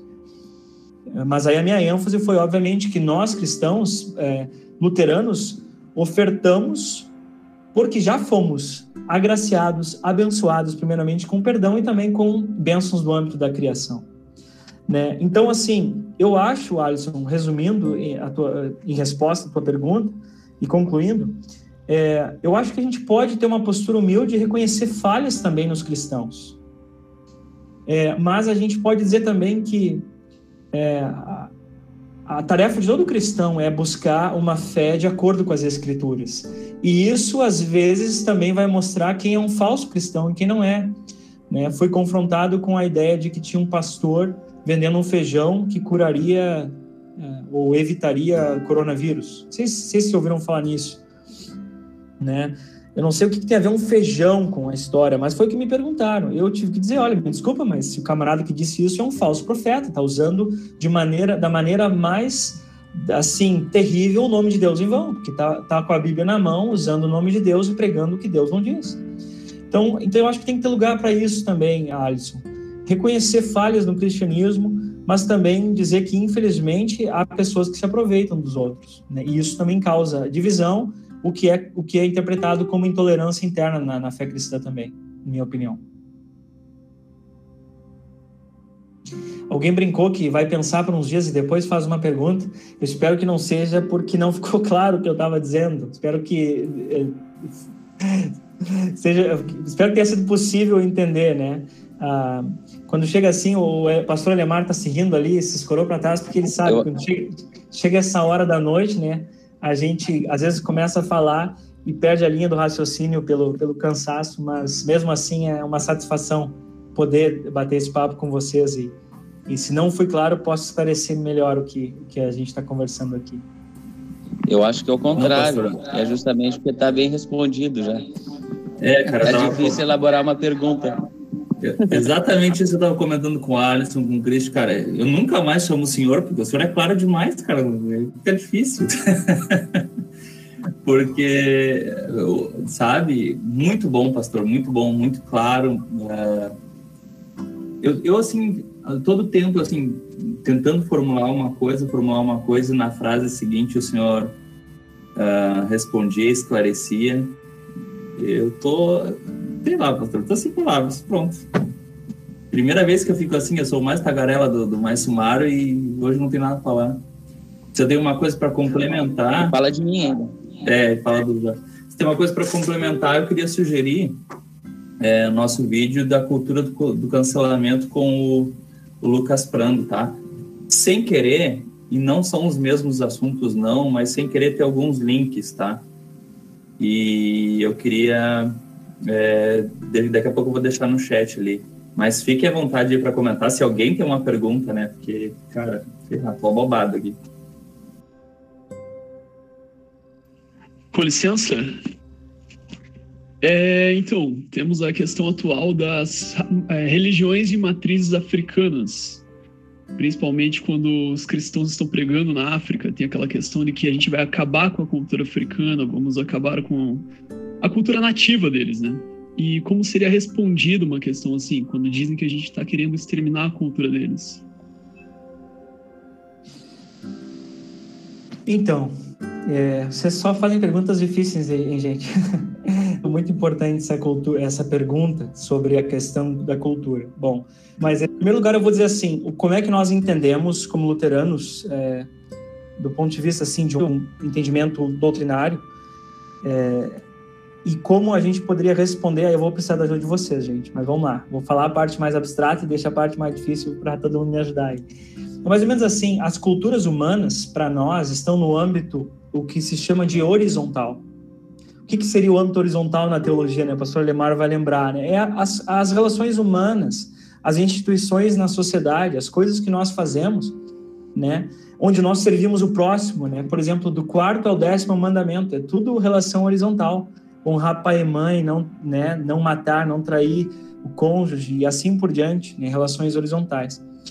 Por que, que as culturas estão nessas relações horizontais? Porque é mais ou menos assim, num certo sentido, o que, que é cultura humana? Cultura, de uma maneira bem abrangente, é tudo o que nós fazemos com aquilo que Deus já criou. O que Deus criou é natural. Aquilo que nós fazemos a partir do que Deus criou é cultural. É claro que tem coisas que Deus criou que a gente não devia mudar o que ele criou. Né? E aqui já entraria até uma questão da sexualidade, de novo, voltando naquele assunto. Mas que eu quero, de, eh, de modo que, só para concluir, de modo que, que sexualidade não é construída culturalmente. Sexualidade é natural, criada por Deus com o propósito que cada coisa na criação tem, tal como ele criou. Agora, em termos de cultura, é o que eu faço com as coisas que Deus criou. Né? Por exemplo, é, o Adão ele foi cultivar a terra no jardim. Né? Lutero chama isso de, por exemplo, bênção física da criação. É, e, e, essa bênção física compreende o governar de todas as coisas, né, que Deus concede ao ser humano, ter o domínio, não um domínio explorador, mas um, um domínio para servir a criação. Essa é a ideia, né, de ter domínio sobre a criação.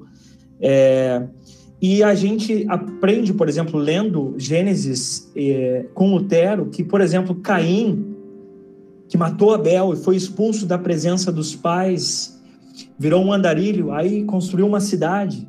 E lá os descendentes dele é que criaram os primeiros instrumentos musicais. Lembram disso? Se não me engano, Gênesis 6, pastor Lemar me ajuda aí se eu estiver enganado.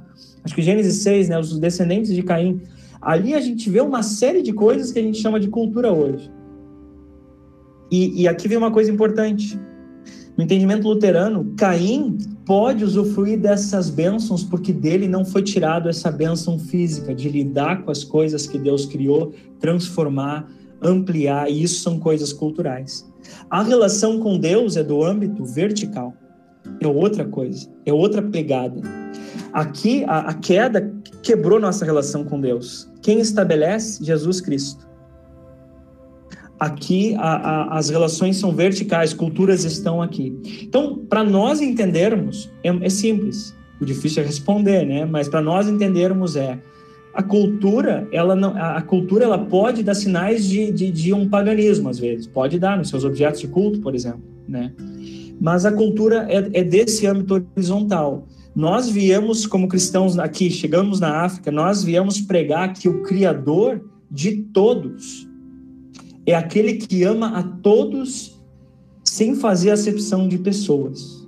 É o Criador do homem branco e, e, e, e também do, do, não branco e de qualquer outra cor. É, agora, qual que é o problema? A postura do homem branco pode levar as pessoas a pensarem que o homem branco vai lá para impor uma cultura ocidental e acabar com a cultura local. Né? Dentro dos estudos de missão, é, houve uma mudança na maneira de encarar a missão depois da Segunda Guerra, depois do período tam, também depois do período colonial, obviamente, mas que diz assim, ó, no passado se entendia que o homem branco trazia Deus para a África. Hoje se entende que Deus traz os, os europeus e os americanos para compartilhar o evangelho. Mas o, o, Deus bondoso e criador já está na África antes do homem branco chegar. Ele está mantendo a sua criação. Então, eu acho que por aí é uma maneira de nós falarmos assim. Eu não lembro quem perguntou, foi José, eu acho. Foi José que perguntou. José, eu diria assim que é, é uma, é uma situação assim que a gente poderia reconhecer né, diante dessa pergunta: ah, o cristianismo vai matar uma cultura? É, olha, não é esse o propósito. É, matar uma cultura. Pelo contrário, a cultura para nós é coisa boa da criação que nós confessamos na explicação do primeiro artigo do Credo Apostólico, é, quando dizemos assim que Deus nos dá todas as coisas e por isso nós devemos dar graças e agradecer.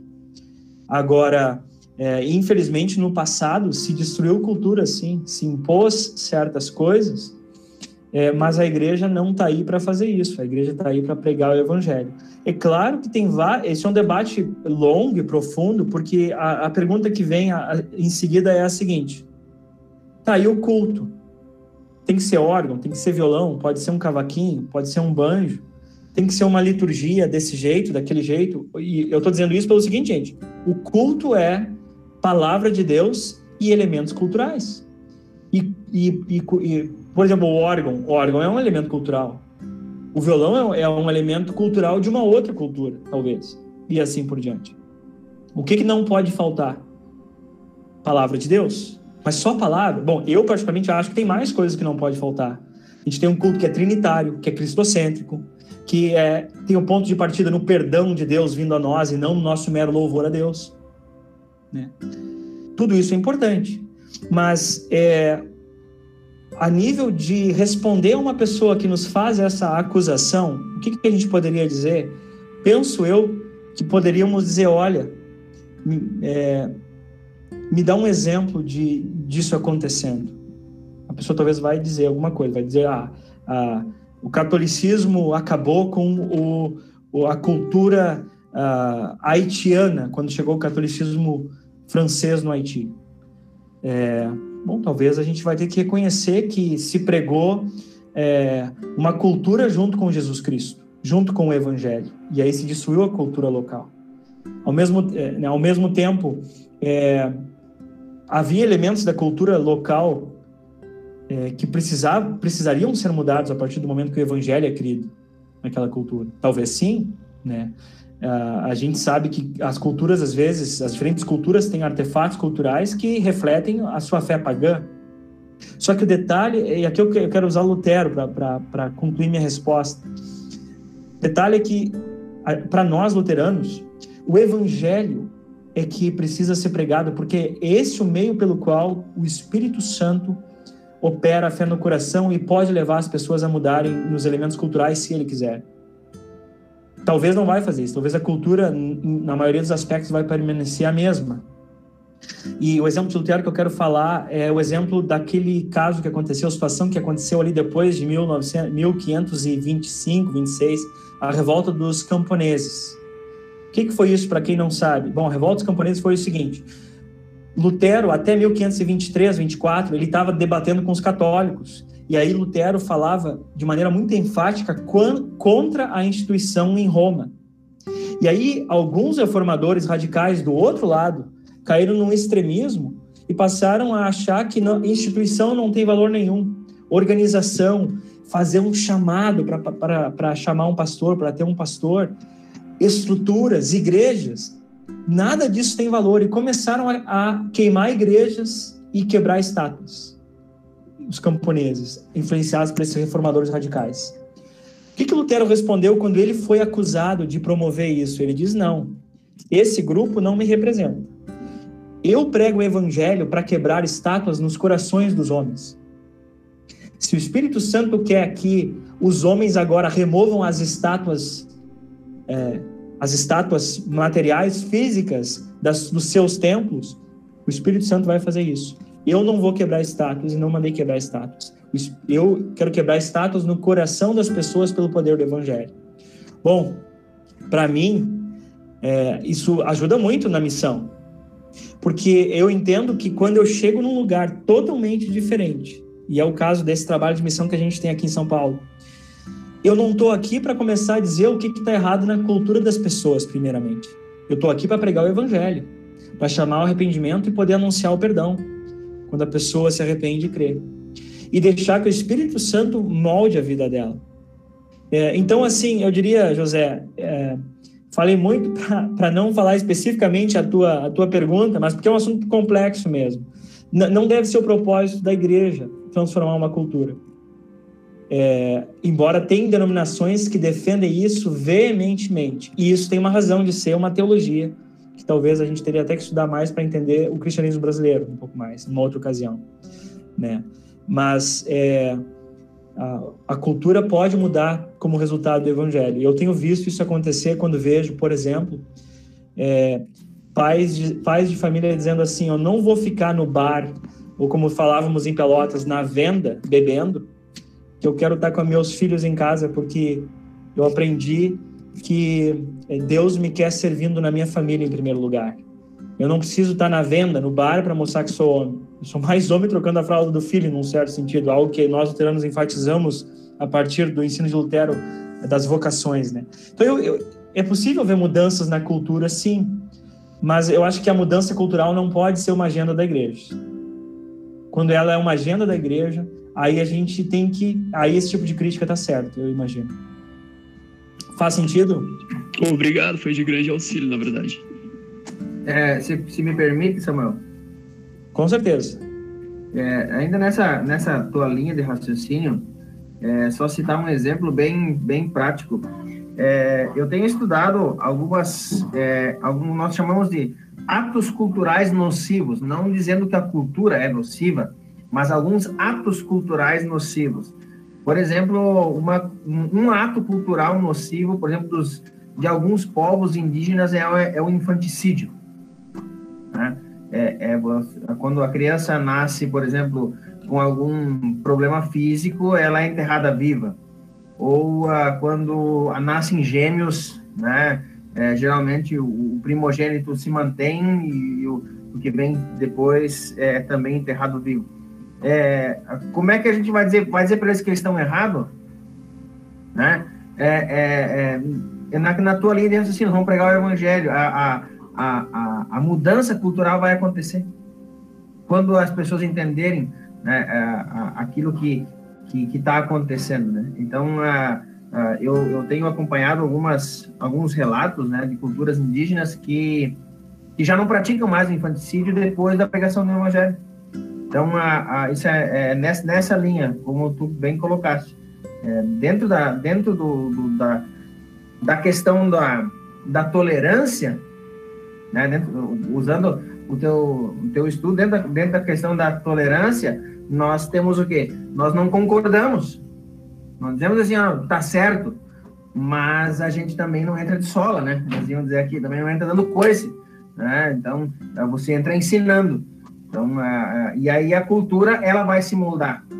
Ela vai se moldar a, por ela própria. Né? O evangelho vai fazer isso acontecer no coração das pessoas através da ação do Espírito Santo.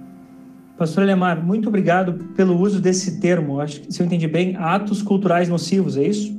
Muito, muito bom isso aí, porque aí permite essa distinção precisa entre a cultura e os atos culturais que são problemáticos.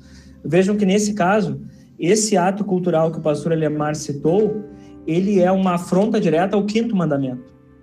Né? É, dá para dizer assim, o, o ato cultural dá corpo, forma e concreticidade ao pecado. E às vezes isso é estrutural numa cultura, que nem, né, isso passa de geração em geração. E aí eu diria assim, é, o, a gente prega o evangelho, mas a gente a gente vai para quem quer quer nos, tá nos ouvindo, quer ouvir o que que Deus tem a dizer, a gente não vai selecionar o que a gente prega, a gente vai pregar tudo. E aí entra os mandamentos. Mas eu gosto muito desse ponto do pastor Elemar, porque é aquilo, eu não vou fazer desse pecado o objeto da minha pregação especificamente, é, no sentido que eu vou bater na mesma tecla, bater na mesma tecla. Aliás, quem se interessa nesse assunto, nesse tipo de assunto, tem um, um filme que eu acho que, um documentário que eu acho que em, é, a gente tem acesso mais fácil em espanhol é, em inglês, o título original é The Peace Child, A Criança da Paz. Me foge o nome agora em espanhol, mas eu posso mandar o link se alguém quiser depois. É, é um documentário sobre é, uma, uma, uma missão que começou numa tribo indígena na Ásia e lá ah, haviam elementos culturais que não permitiam as pessoas ah, entenderem o evangelho e, e, não e consequentemente não mudavam em nada na sua cultura. E uma das coisas culturais que atrapalhava era o quê? É as pessoas. Só um minutinho, tô falando demais, eu acho. Era, era as pessoas exaltar a, a habilidade de enganar o outro. Por exemplo, se eu conseguisse mentir para alguém e ganhar, me dar bem em cima da mentira, muito parecido com o jeitinho brasileiro, né, gente? Convenhamos, mas vamos lá essa pessoa ela se tornava um, quase um ídolo na, na tribo. E aí o pregador, então, um, um, canadense, isso é uma história real e isso é contado num documentário. Quando ele está pregando o evangelho, quando ele chega na história, quem é que eu, quem é que vocês acham que é o herói da história? Jesus ou Judas? Judas é visto como herói antes de morrer, porque Judas enganou e ganhou umas moedinhas de prata. Assim que eles entendiam ah, o melhor daquela história. E, e, outra coisa cultural problemática era briga, briga entre tribos. Se matavam, se matavam, literalmente se matavam é, em guerra. E aí um dia o missionário, por que, que eles queriam um missionário entre eles? Porque o missionário trazia vacinas para as crianças. Isso é anos 50, 60. Aí um dia o missionário decidiu ir embora e disse: "Eu só vou, eu só fico aqui se vocês pararem essa guerra, essa batalha. Minha esposa está com medo, ele tinha uma criança pequena. E aí as duas tribos queriam um missionário, porque ele traria vacinas para as duas tribos. E aí ele viu um cerimonial muito estranho, em que alguém que propôs a paz entregou uma criança para o outro. E essa criança foi levada embora. E ele quis entender aquilo, com medo que de repente fosse feito um sacrifício humano ali ou coisa assim. E aí eles explicaram para ele: não, essa é a criança da paz. Quando uma criança é entregue por aquele que propõe a paz, a paz é selada até a criança morrer. E aí, como é que ele pregou o evangelho? Jesus é o quê? A criança da paz. Entre Deus e os homens e entre os seres humanos também. E aí, essas tribos ficaram amigas e formaram uma única congregação e até hoje existem como uma única congregação. Vou mandar o link para vocês porque fizeram dois documentários, documentário original, antigo, e agora um documentário 50 anos depois com os filhos, o filho crescido que participou dessa missão com o pai. Se eu não estou enganado, Samuel, é Los Hijos de la Paz. Isso mesmo, pastor Alemar. É, podem procurar lá e se acharem os dois documentários, vale muito a pena. Vale muito a pena. Esse foi um dos documentários que, quando nós fomos aquela, fizemos aquela primeira primeira viagem ao Chile com a Gelb, não sei se alguém de vocês aí da juventude lembra, que a Gelb a gente foi foram duas duas missões para o Chile, unidos pelo Chile, lembram? É, eu, eu pude ir com a primeira, com os primeiros jovens para lá, e esse documentário foi a, uma das bases é, é, do estudo lá do, do pastor Juan Pablo. Lá. Então, é, é muito bacana. Quem puder assistir, é, é vale a pena. Legal, pastor Eliamar. Obrigado por, por compartilhar isso aí. Né? Imagino que se alguém se interessar, deve achar e eventualmente até conseguir parte do material com o pastor Eliamar aí. Alguém fez uma pergunta, mas eu não quero ser o cara que vai com, conduzir aqui, porque o, o grupo é de vocês, gente, mas eu uma liberdade aqui de, de ler a pergunta. Diz assim, pastor, e se a gente está é, tá em um ambiente em que estão falando algo que a gente não concorda, não está de acordo com a Bíblia, de que maneira a gente deve agir? Será que depende da situação? Ou em algum, alguns momentos é melhor ficar quieto para justamente não criar essas barreiras, tentar explicar depois de outra forma? Então, esse é aquele ponto que eu imagino assim, que se tivéssemos um ambiente cheio de pastores, talvez alguns teriam uma opinião diferente, não tem problema, porque isso aqui é a abordagem que a gente está falando. Eu penso que sim, que há momentos de ficar quieto, e porque não é propício, e há outros momentos bem mais propícios para a gente falar, quando é, sem erguer uma barreira. Eu, eu, concordo com essa segunda possibilidade. Agora depende, de novo, né? Acho que você fala bem na própria pergunta. De, depende da circunstância. Às vezes eu noto que nós cristãos nós nos sentimos obrigados a, a tomar certas atitudes porque a gente uh, se apropria de, de alguns textos bíblicos, né? Tipo aquele de informar o, o pecador de que ele está em pecado, que a gente deve fazer isso, uma série de outros textos. E às vezes a gente se impõe esse compromisso de sempre ter que falar alguma coisa. Mas, mas textos assim, como este, têm contextos específicos, né? Muitas vezes falando inclusive para pregadores do evangelho, para profetas. E, e eu diria assim que uh, se a gente vai olhar para a igreja primitiva, né, a igreja primitiva é aquela igreja logo ali depois dos apóstolos, né? Os apóstolos morrem, a gente tem aquele período né, do, chamado igreja primitiva ali. É, e ali eu não consigo ver um, momentos em que o cristão ia, ah, eu quero dar a minha opinião aqui, né? A igreja é altamente é, perseguida, o cristão ficava na sua. É, é, claro que depois logo vem os apologetas, né? Pessoas bem articuladas que vão defender a, fé cristã. Mas aí também usavam um espaço propício para isso e uma, um gênero literário para isso, né? Que eram os textos que eles escreviam e tudo mais. Né? Então, assim, eu não acho que sempre a gente precisa falar necessariamente, mas a gente tem que avaliar o ambiente, sabe? É, é um ambiente que vai ser assim vão, eu vou simplesmente criar uma barreira ou eu vou ser ouvido respeitosamente? Eu vou conseguir é, expressar realmente a minha opinião ou vão me atrapalhar, vão me vaiar ou vão, sei lá o que pode acontecer. Às vezes é útil nesses ambientes deixar mais pulgas atrás da orelha do que dar uma declaração assim muito assertiva. E a pulga atrás da orelha, às vezes, pode ser aquilo que eu falei antes, né? Ah, eu penso isso, eu penso aquele outro, eu penso aquele outro, né? Todo mundo cheio de razão ali, né? A cultura da lacração ali, né?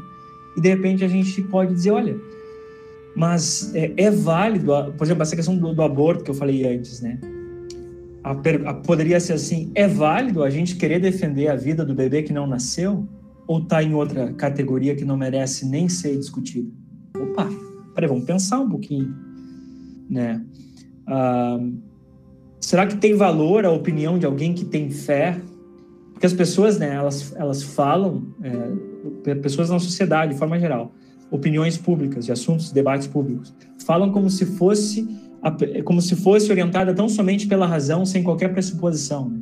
sem qualquer influência externa, a não ser a boa razão. Quando na verdade não, as pessoas trazem as suas crenças, seus pressupostos, aquilo que a mãe e o pai ensinaram, mas falam de um jeito que respeita os padrões de racionalidade é, da atualidade, e aí falam como se é, aquilo fosse extremamente objetivo, livre de qualquer pressuposição e como que não podendo ser criticado de nenhuma maneira. Talvez a gente pode, às vezes, é, dar opiniões em que a gente diz, olha, é, eu, eu, eu, o que eu vou dizer vem bastante da minha fé. Se vocês acham que é válido, tá aqui o que eu, o que eu creio. Pode fazer. Alguém quer fazer um comentário? Me ajudar aí? Vocês estão vendo que eu estou gaguejando já, porque tá difícil a pergunta? Vamos me ajudando aí, gente. É, então, é, esse comentário vem, na verdade, de muita vivência que eu tive na escola e também um conselho que eu recebi, né? Às vezes a gente fala, por exemplo, na questão dos homossexuais, a gente fala, ah, tá errado, mas é um negócio muito óbvio para eles. Eles já sabem que Deus não quer isso para a vida deles, eles já sabem que tá errado, eles já sabem que a Bíblia condena o homossexualismo, mas eles não conhecem o evangelho ainda, eles não conhecem o fato de que Cristo morreu, por que de Cristo morrer, eles não, não entendem toda a história, todo o contexto do, do errado. E às vezes a gente fala algum negócio que só vai é, criar, não criar barreira, mas vai criar um pressuposto de que tudo é errado. Então, por exemplo, a gente tem um livro de regras que dita o que é certo e errado. Às vezes, às vezes eu penso que a gente tem que mostrar para quando se depara assim com essas situações, não falar, né, ah, é errado, é pecado, mas mostrar que a gente também é pecador, a gente também erra, porque às vezes, como acho que o José falou agora, eles já sabem, ah, é pecado, Deus condena isso, mas como ele falou, mostrar que Cristo morreu por aqueles pecados mas que todos nós estamos no mesmo barco. São pecados diferentes, mas que pecado não tem maior, menor, mais peso, menos peso. Eu penso que isso é uma forma, talvez, deles ver que a gente não está querendo julgar, mas trazer eles para junto. É, legal, é, isso também entra naquilo que eu comentei antes de criar um ponto de contato pela fraqueza, né? Cristo veio para quem tem pecados, assim como nós, todos nós temos, né? E aí, mais ou menos nessa pegada, né? Para tentar acolher. Eu penso assim também, gente, que a categoria, o termo pecado, ele, ele, assim, quando alguém fala a palavra pecado, eu brinco aqui na igreja, né, que surge um balãozinho na cabeça das pessoas, assim, de história em quadrinho, né, as pessoas pensam mil e uma coisas, e muitas vezes que não é aquilo que nós estamos querendo dizer nós pastores quando pregamos, porque não é que não, não é que não é a mesma coisa que a gente está dizendo, por exemplo, ah, é, o pecado, né? Aí talvez alguém pense, ah, matar, roubar, é, é, né, fazer fofoca, é pecado? Sim, isso é pecado. Só que Uh, nós temos essa abordagem luterana de ir no coração, né? Pecado original. Mas as pessoas muitas vezes simplesmente estão pensando em coisas que se faz ou se deixa de fazer. E, e nessa questão, né, num, num, ambiente mais público ali de sala de aula, talvez usar a palavra pecado nem é tão útil. Por quê? Porque imagino que imagino que quando você é aquilo, né, as palavras, os termos que a gente usa evocam experiências e sentimentos nas pessoas né? Por exemplo, se eu usar termos que estão bem alinhados com o discurso político, e quem está me ouvindo é do discurso político oposto, talvez essa pessoa vai ter uma barreira para me ouvir. E talvez a, a, os termos, a gente pode usar outro termo, né? É, não necessariamente o termo pecado. É, eu sei que alguém usou o termo não para dizer que tem que ser esse, né? mas mais a título de exemplo, mas eu só queria dizer assim, usando o termo agora para também dar um exemplo que às vezes a maneira de falar dentro do nosso igrejês, como diria um professor meu, ou teologuês, né, Elemar, não, não ajuda tanto, porque as pessoas, quando a gente usa esses termos, elas já associam a narrativas da sociedade e visões que se tem da igreja. E não é geralmente o que a gente quer passar, né? Então, acho que tem isso para ser considerado também. Mas eu, eu, eu acho, acho bem legal, José, isso que você falou, da, da, que vem da sua experiência e, e, e desse conselho. Achei legal também o exemplo. Eu tenho uh, Daniel aqui falando, tem uma pergunta uh, falando, uh, continuando falando sobre essa questão da intolerância, né?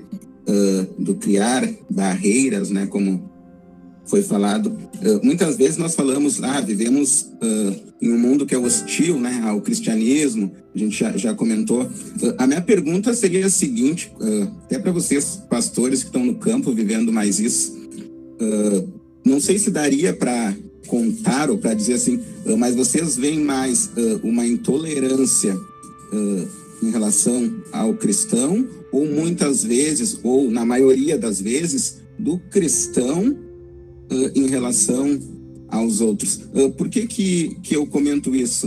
Uh, porque, pelo menos para mim, tá? Na minha realidade, seminarista e, e, e, não só dentro do seminário, né? Em outros lugares que eu vou, eu não vejo tantas pessoas sendo intolerantes.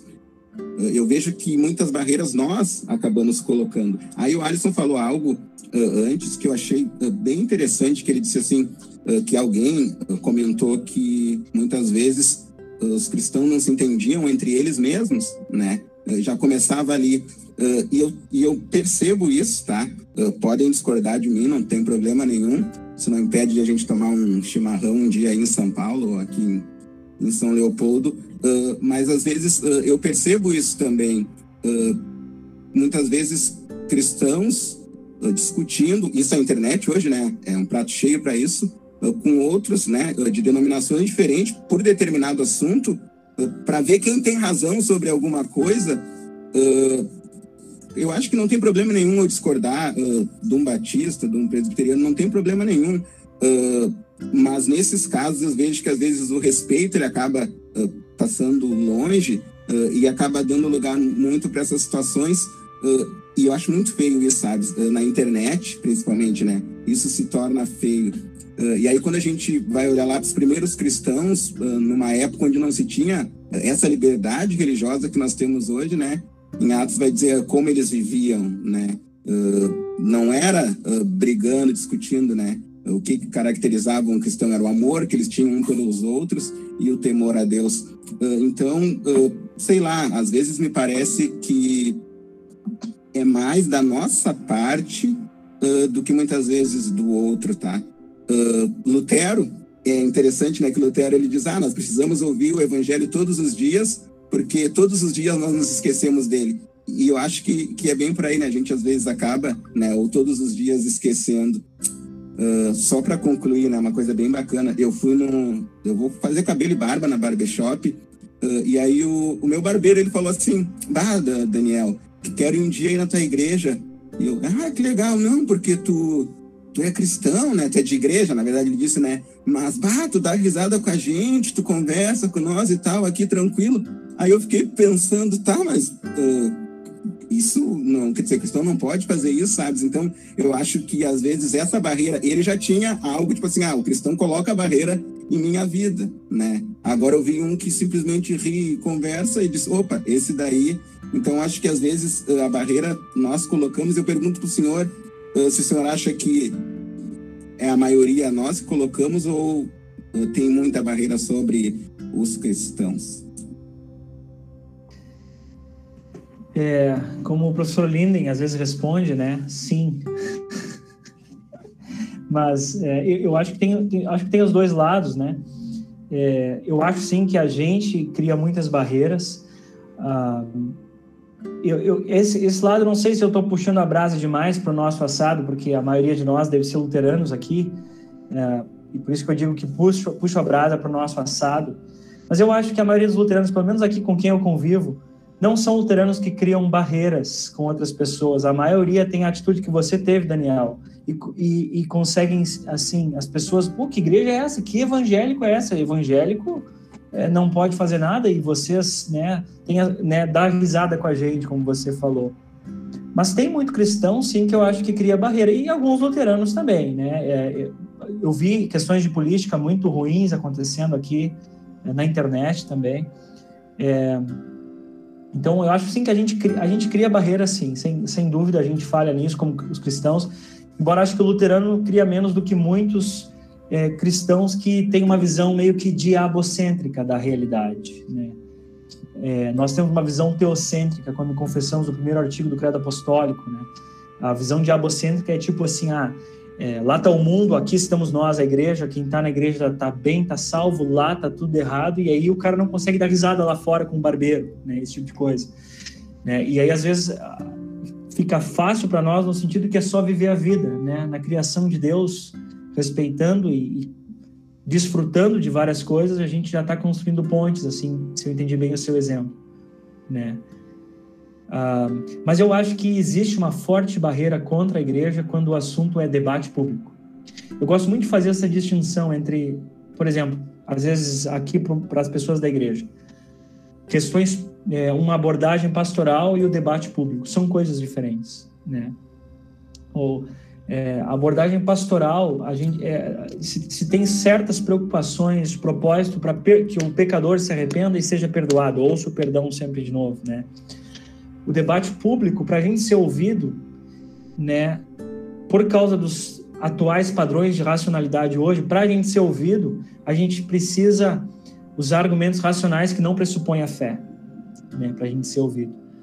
Só que quando a igreja fala, mesmo que se que ela venha a se valer de argumentos racionais que pressupõem a fé, tal como argumentos da biologia, por exemplo, num assunto sobre sobre aborto ou sobre homossexualidade, Ainda assim, por ser igreja, a voz parece que perde a força. Parece que o cristão não tem o mesmo lugar de fala que os demais, simplesmente porque é cristão. Esse é um termo que se usa hoje, né? O tal lugar de fala, como se, né? Ah, você não pode falar sobre sobre machismo porque você não é mulher. Né? Eu não eu não teria o lugar de fala para falar sobre o problema do machismo, né? Então, assim, de forma geral, em debates públicos, muitas vezes parece que o, que o cristão nunca tem lugar de fala porque ele tem fé. Né? Então, nesse sentido, eu acho sim que, que, há, que há uma intolerância contra o cristão, principalmente no debate público. Mas gostaria de destacar o seguinte: tem muita gente, muita organização que quer trabalhar com igrejas para ajudar os necessitados. Né? Eu recebo muitos contatos, esses dias mesmo, alguém do centro de São Paulo. Ah, eu estava procurando uma igreja e achei vocês, tem uma pessoa aí perto do Autódromo de Interlagos que precisa de ajuda. Vocês nos ajudam a ajudar essa pessoa? E eu disse: o que, que precisa? Ah, isso, isso e aquilo. Sim, a gente pode ajudar. Até hoje me procuram me chamam de pastor. Né? Claro que não creem a mesma coisa que um membro crê quando me chamam de pastor, mas se precisarem de um pastor, vão, vão me procurar também de uma maneira mais especial, quando precisar de consolo.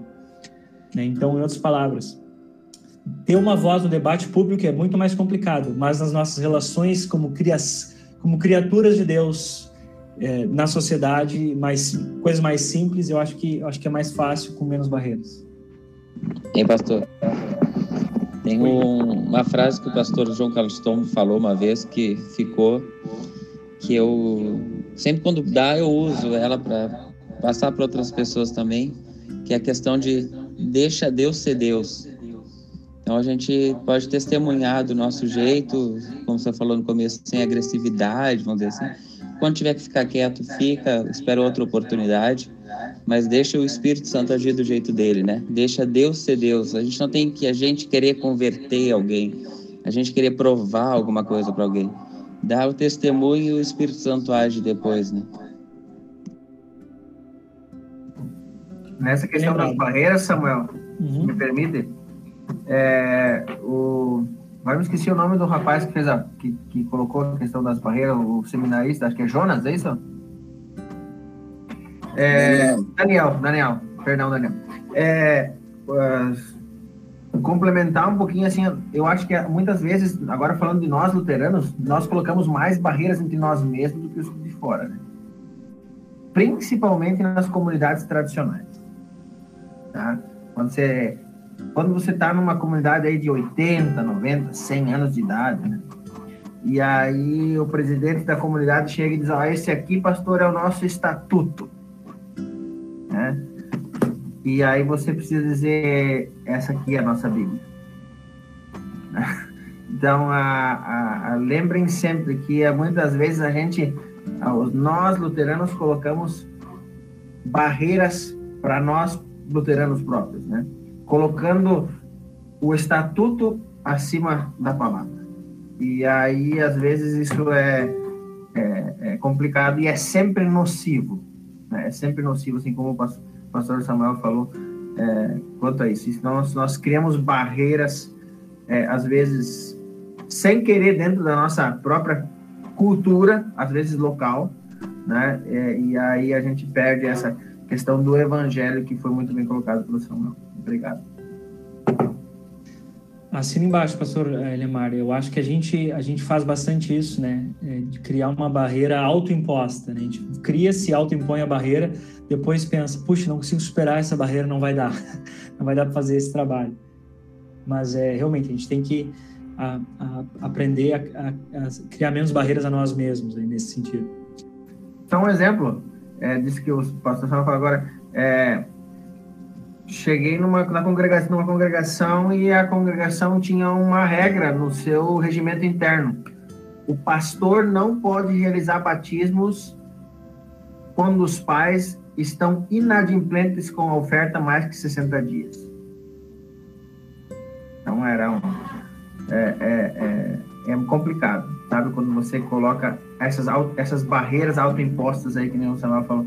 Mas é interessante. É, nós falar de novo que nem o Samuel disse, a gente está falando como se fosse jovem ainda, né? É, nós, jovens, é, é, somos, não somos o futuro da igreja, nós somos a atualidade da igreja e, e a gente tem que abrir o olho para essas coisas. E é bom que vocês estão refletindo sobre isso. Bom, se, se alguém tiver mais algum comentário, se não, acho que a gente pode ir se, se encaminhando para o fim, porque a gente se estendeu um pouco mais hoje. Não sei se tu quer ler teus comentários ali, Alisson.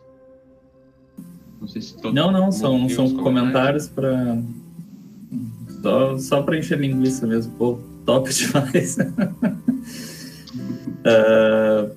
a gente esticou aqui, mas por uma boa causa, né? Tava muito bom o papo, né? E, e toda dúvida, todo comentário aqui, ele é bem é bem-vindo, né? Porque todo mundo está aprendendo com os comentários de vocês, com as perguntas de vocês, eu aprendi hoje, né?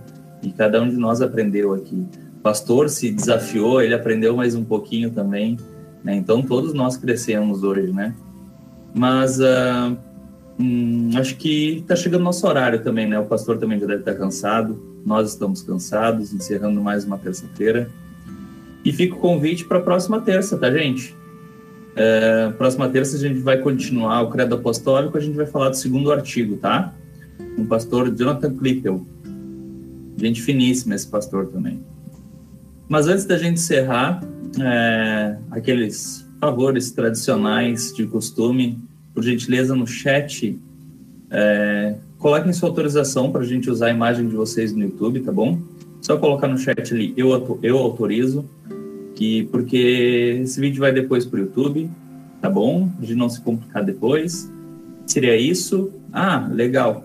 Lembrei de uma coisa, o print. Tá, gente? Quem é aquele que pode abrir sua câmera aí que a gente vai tirar o nosso print oficial?